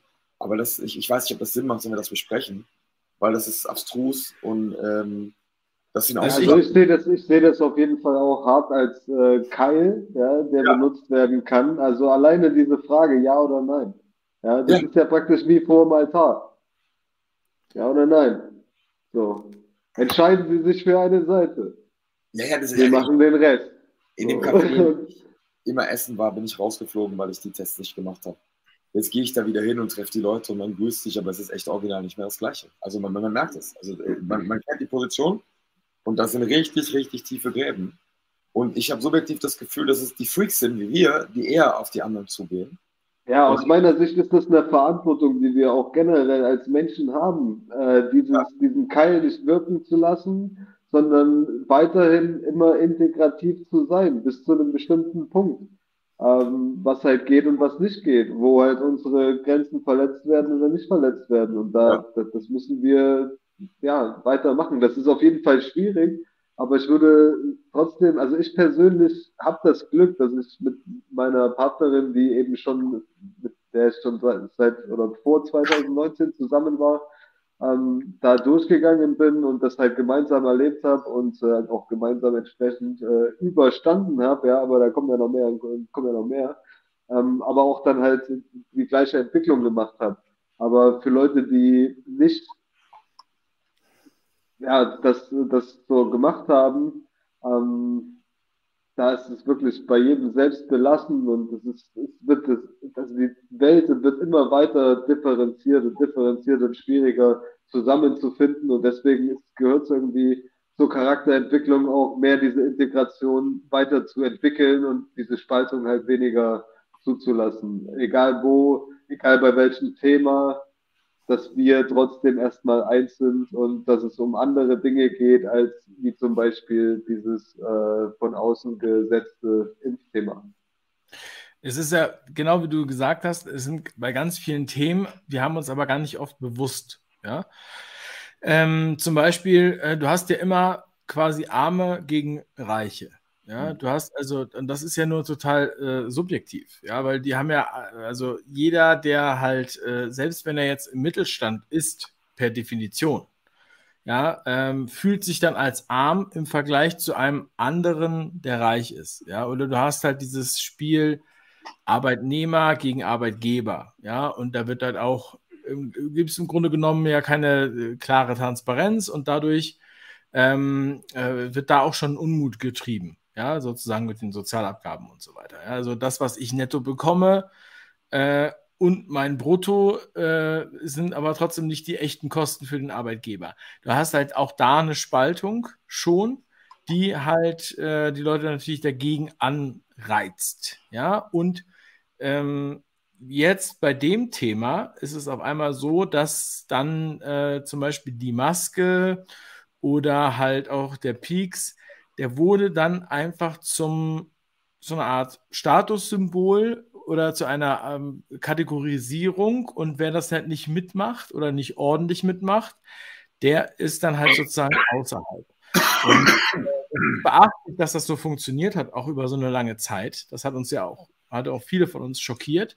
Viele sind sich aber auch gar nicht dieser, dieses Mechanismus bewusst, der halt in ganz vielen Bereichen auch so abläuft. Genauso wie Männer gegen Frauen aufgeheizt wurden. Ja, und jetzt haben wir auf einmal äh, noch andere Nuancen dabei. Ja, und es geht halt in ganz viele Bereiche des Lebens hinein. Wie du arbeitest, wie du wohnst, was du für Kinder hast, wie viele Kinder du hast, ja, äh, was für eine sexuelle, äh, sexuelle Orientierung du hast. Und auf einmal, ähm, da hast du quasi auf jedem Level so eine Art ähm, richtig. Ja, also die politische Korrektheit ist ja das Richtige, wie wir es aus der Schule kennen. Es gibt immer den richtigen Weg. Es gibt immer das richtige Ergebnis. Es wird nicht philosophiert, es wird nicht diskutiert, sondern es gibt entweder grüner Haken oder rotes F oder wie auch immer. Ja? Wenn du eine Und, Abkürzung findest, weil du schlau bist, ist auch falsch. Ja. Also ich habe auch immer gesagt, bis zur 11. Klasse, als ich im Philosophieunterricht saß, wurde nicht philosophiert in der Schule, sondern es muss akzeptiert werden, es muss geschluckt werden und wenn du das nicht machst, dann bist du im Grunde genommen schon fast verhaltensauffällig. Heutzutage bist du auf jeden Fall verhaltensaufwendig, äh, auffällig. Also ich, ich würde gerne von Herzen hier nochmal einen Punkt machen. Ähm, ich glaube, dass jede Spaltung ähm, über das Herz überwunden werden kann. Ich würde das Bild zeichnen von Romeo und Julia, was es ja schlussendlich, worum es ja hier geht, ähm, dass wir jetzt unendlich viele Versionen von Romeo und Julia erzeugen, wo aus irgendeinem Grund arm und reich, links und rechts, aus irgendwelchen ähm, ja, Fantasie, Spaltungsgeschichten äh, schlussendlich diese Geschichte erzählt werden kann. Und dass das, was verbinden kann und das, was zum Schluss möglicherweise gewinnt und zusammenführt und zur Einigung äh, kommt, eben das Herz ist. Und da kann es jeden irgendwas anderes triggern. Der Verstand kann uns alle teilen aber das Herz kann uns alle zusammenführen. Punkt. Amen. Amen. Sehr gut. Äh, also wirklich unglaublich. Äh, ich glaube, das haben auch äh, die, die, die meisten Zuschauer hier gemerkt. Also jetzt sind wir zwei Stunden und 33 Minuten hier live. Trotz der kurzen Verzögerung denke ich, äh, das haben wir wettgemacht. Mhm. Und ähm, ja, also äh, ich fand es großartig, mit euch zu sprechen, so spontan und äh, ein tolles Gespräch. Ja, also ihr seid gerne wieder gesehen, wenn wir wieder einen Late-Night-Talk machen. Also ich werde das nächste Woche auf jeden Fall wieder machen. Mal schauen, ob ihr dann Lust habt, dabei zu sein. Ihr als Gäste, Tobi und Luffy oder auch alle Zuschauer da draußen. Nicht nur die, die sich im Chat gemeldet haben, auch mal vielen Dank für die Beteiligung und für eure Meinung und dass ihr dazu äh, auch zu bestimmten Themen auch äh, Stellung äh, bezieht. Auch viele Nachrichten, die ich jetzt hier so nebenbei bekommen habe, Direct Messages auf, auf Twitter und WhatsApp und Telegram und so weiter. Ja, ähm, und ich freue mich immer, wenn jeder da irgendwie was mitnimmt. Es gibt hier kein richtig oder falsch. Wir haben einfach so unsere Message, unsere Philosophie zu den einzelnen Themen. Ihr könnt machen, was ihr wollt. Und ihr müsst euch auch be bewusst sein, ihr seid verantwortlich für, eure, für euer eigenes Leben, nicht wir. Ja? Und ihr müsst euch das so sehen. Und im Grunde genommen ist es uns egal, was ihr macht. Ja? Deswegen Das hilft manchmal, um dann zu wissen, ah, alles klar, ja, stimmt. Den Jungs kann es egal sein. Mir sollte es aber nicht egal sein, was in meinem Leben passiert, in meinen Kindern, ja, in meinem Umfeld bis zu meinem Gartenzaun. Und wir können nicht einfach so die ganze Welt verändern. Das wird nicht funktionieren. Wir können nicht alle Leute gleich mitnehmen. Es fängt an, dass wir hier bei uns anfangen. Ja, so. Auch bei eurer Frau oder bei eurem Mann im Bett. Und zwar äh, rede ich jetzt nicht nur von Vögeln, ja, sondern äh, ja, und bei euren eigenen Kindern verlasst euch nicht auf andere, sonst seid ihr verlassen. Das wollte ich nur mal ganz kurz an der Stelle klarstellen. Meine lieben Gäste, Tobi und Luffy, ihr habt jetzt das letzte Wort. Also ich, ich darf mich herzlich bedanken. Ich habe das sehr, sehr genossen. Ähm, ich freue mich, wenn ich ein paar von den verrückten Wahrnehmungen, die ich in den 20 Jahren als Industriekasper gemacht habe, mit euch teilen darf und äh, rum äh. Und ja, das, das war's von mir schon. Ich, äh, wie gesagt, ich freue mich, ich werde ein bisschen mehr auf, auf Twitter rumeiern. Ich werd, kommt auch übrigens Musik, kommt auch irgendwann ernsthaft Musik äh, mit vernünftigem Inhalt und zum Nachdenken, aber darüber rede ich, wenn die Videos gedreht sind. Und damit gebe ich schon wieder ab an Laffy und sage dem Dave nochmal vielen, vielen Dank. Ich freue mich, dass es heute geklappt hat, dass Toba, Tobias äh, hier mit dabei sein konnte dass ihr euch bei, dass ihr beiden euch mal besser kennenlernen konnte und alle daran teilhaben konntet. Mega cool, ganz viel Liebe. Ich wünsche euch einfach nur und allen Zuschauern viel Erfolg in ihrem Leben, dass sie das umsetzen können, was sie sich wünschen. Und ja, dass sie möglicherweise inspiriert werden, zum Denken angeregt und äh, ja, weiter, weitermachen für das, wofür sie einstehen. Ja, danke ihr beiden. Auch nochmal sehr schöne Schlussworte. Vielen Dank für die lieben Kommentare und äh, für die ausführliche äh, ja, Besprechung von so vielen wichtigen Themen. Unglaublich. Ähm, und für alle, die sich das im Nachhinein noch anhören, ihr seid äh, sehr krass. Gibt es auch als Podcast übrigens ohne Video, wenn ihr es einfach nur so beim Autofahren hören wollt, auf davebruch.com slash podcast. Dann ab morgen erst. Dankeschön. Ich wünsche euch allen eine wundervolle Nacht. Äh, lasst uns was draus machen. Und bleibt stark, meine Lieben. Hat mich gefreut, meine Freunde. Ciao. Ja, danke. Peace out.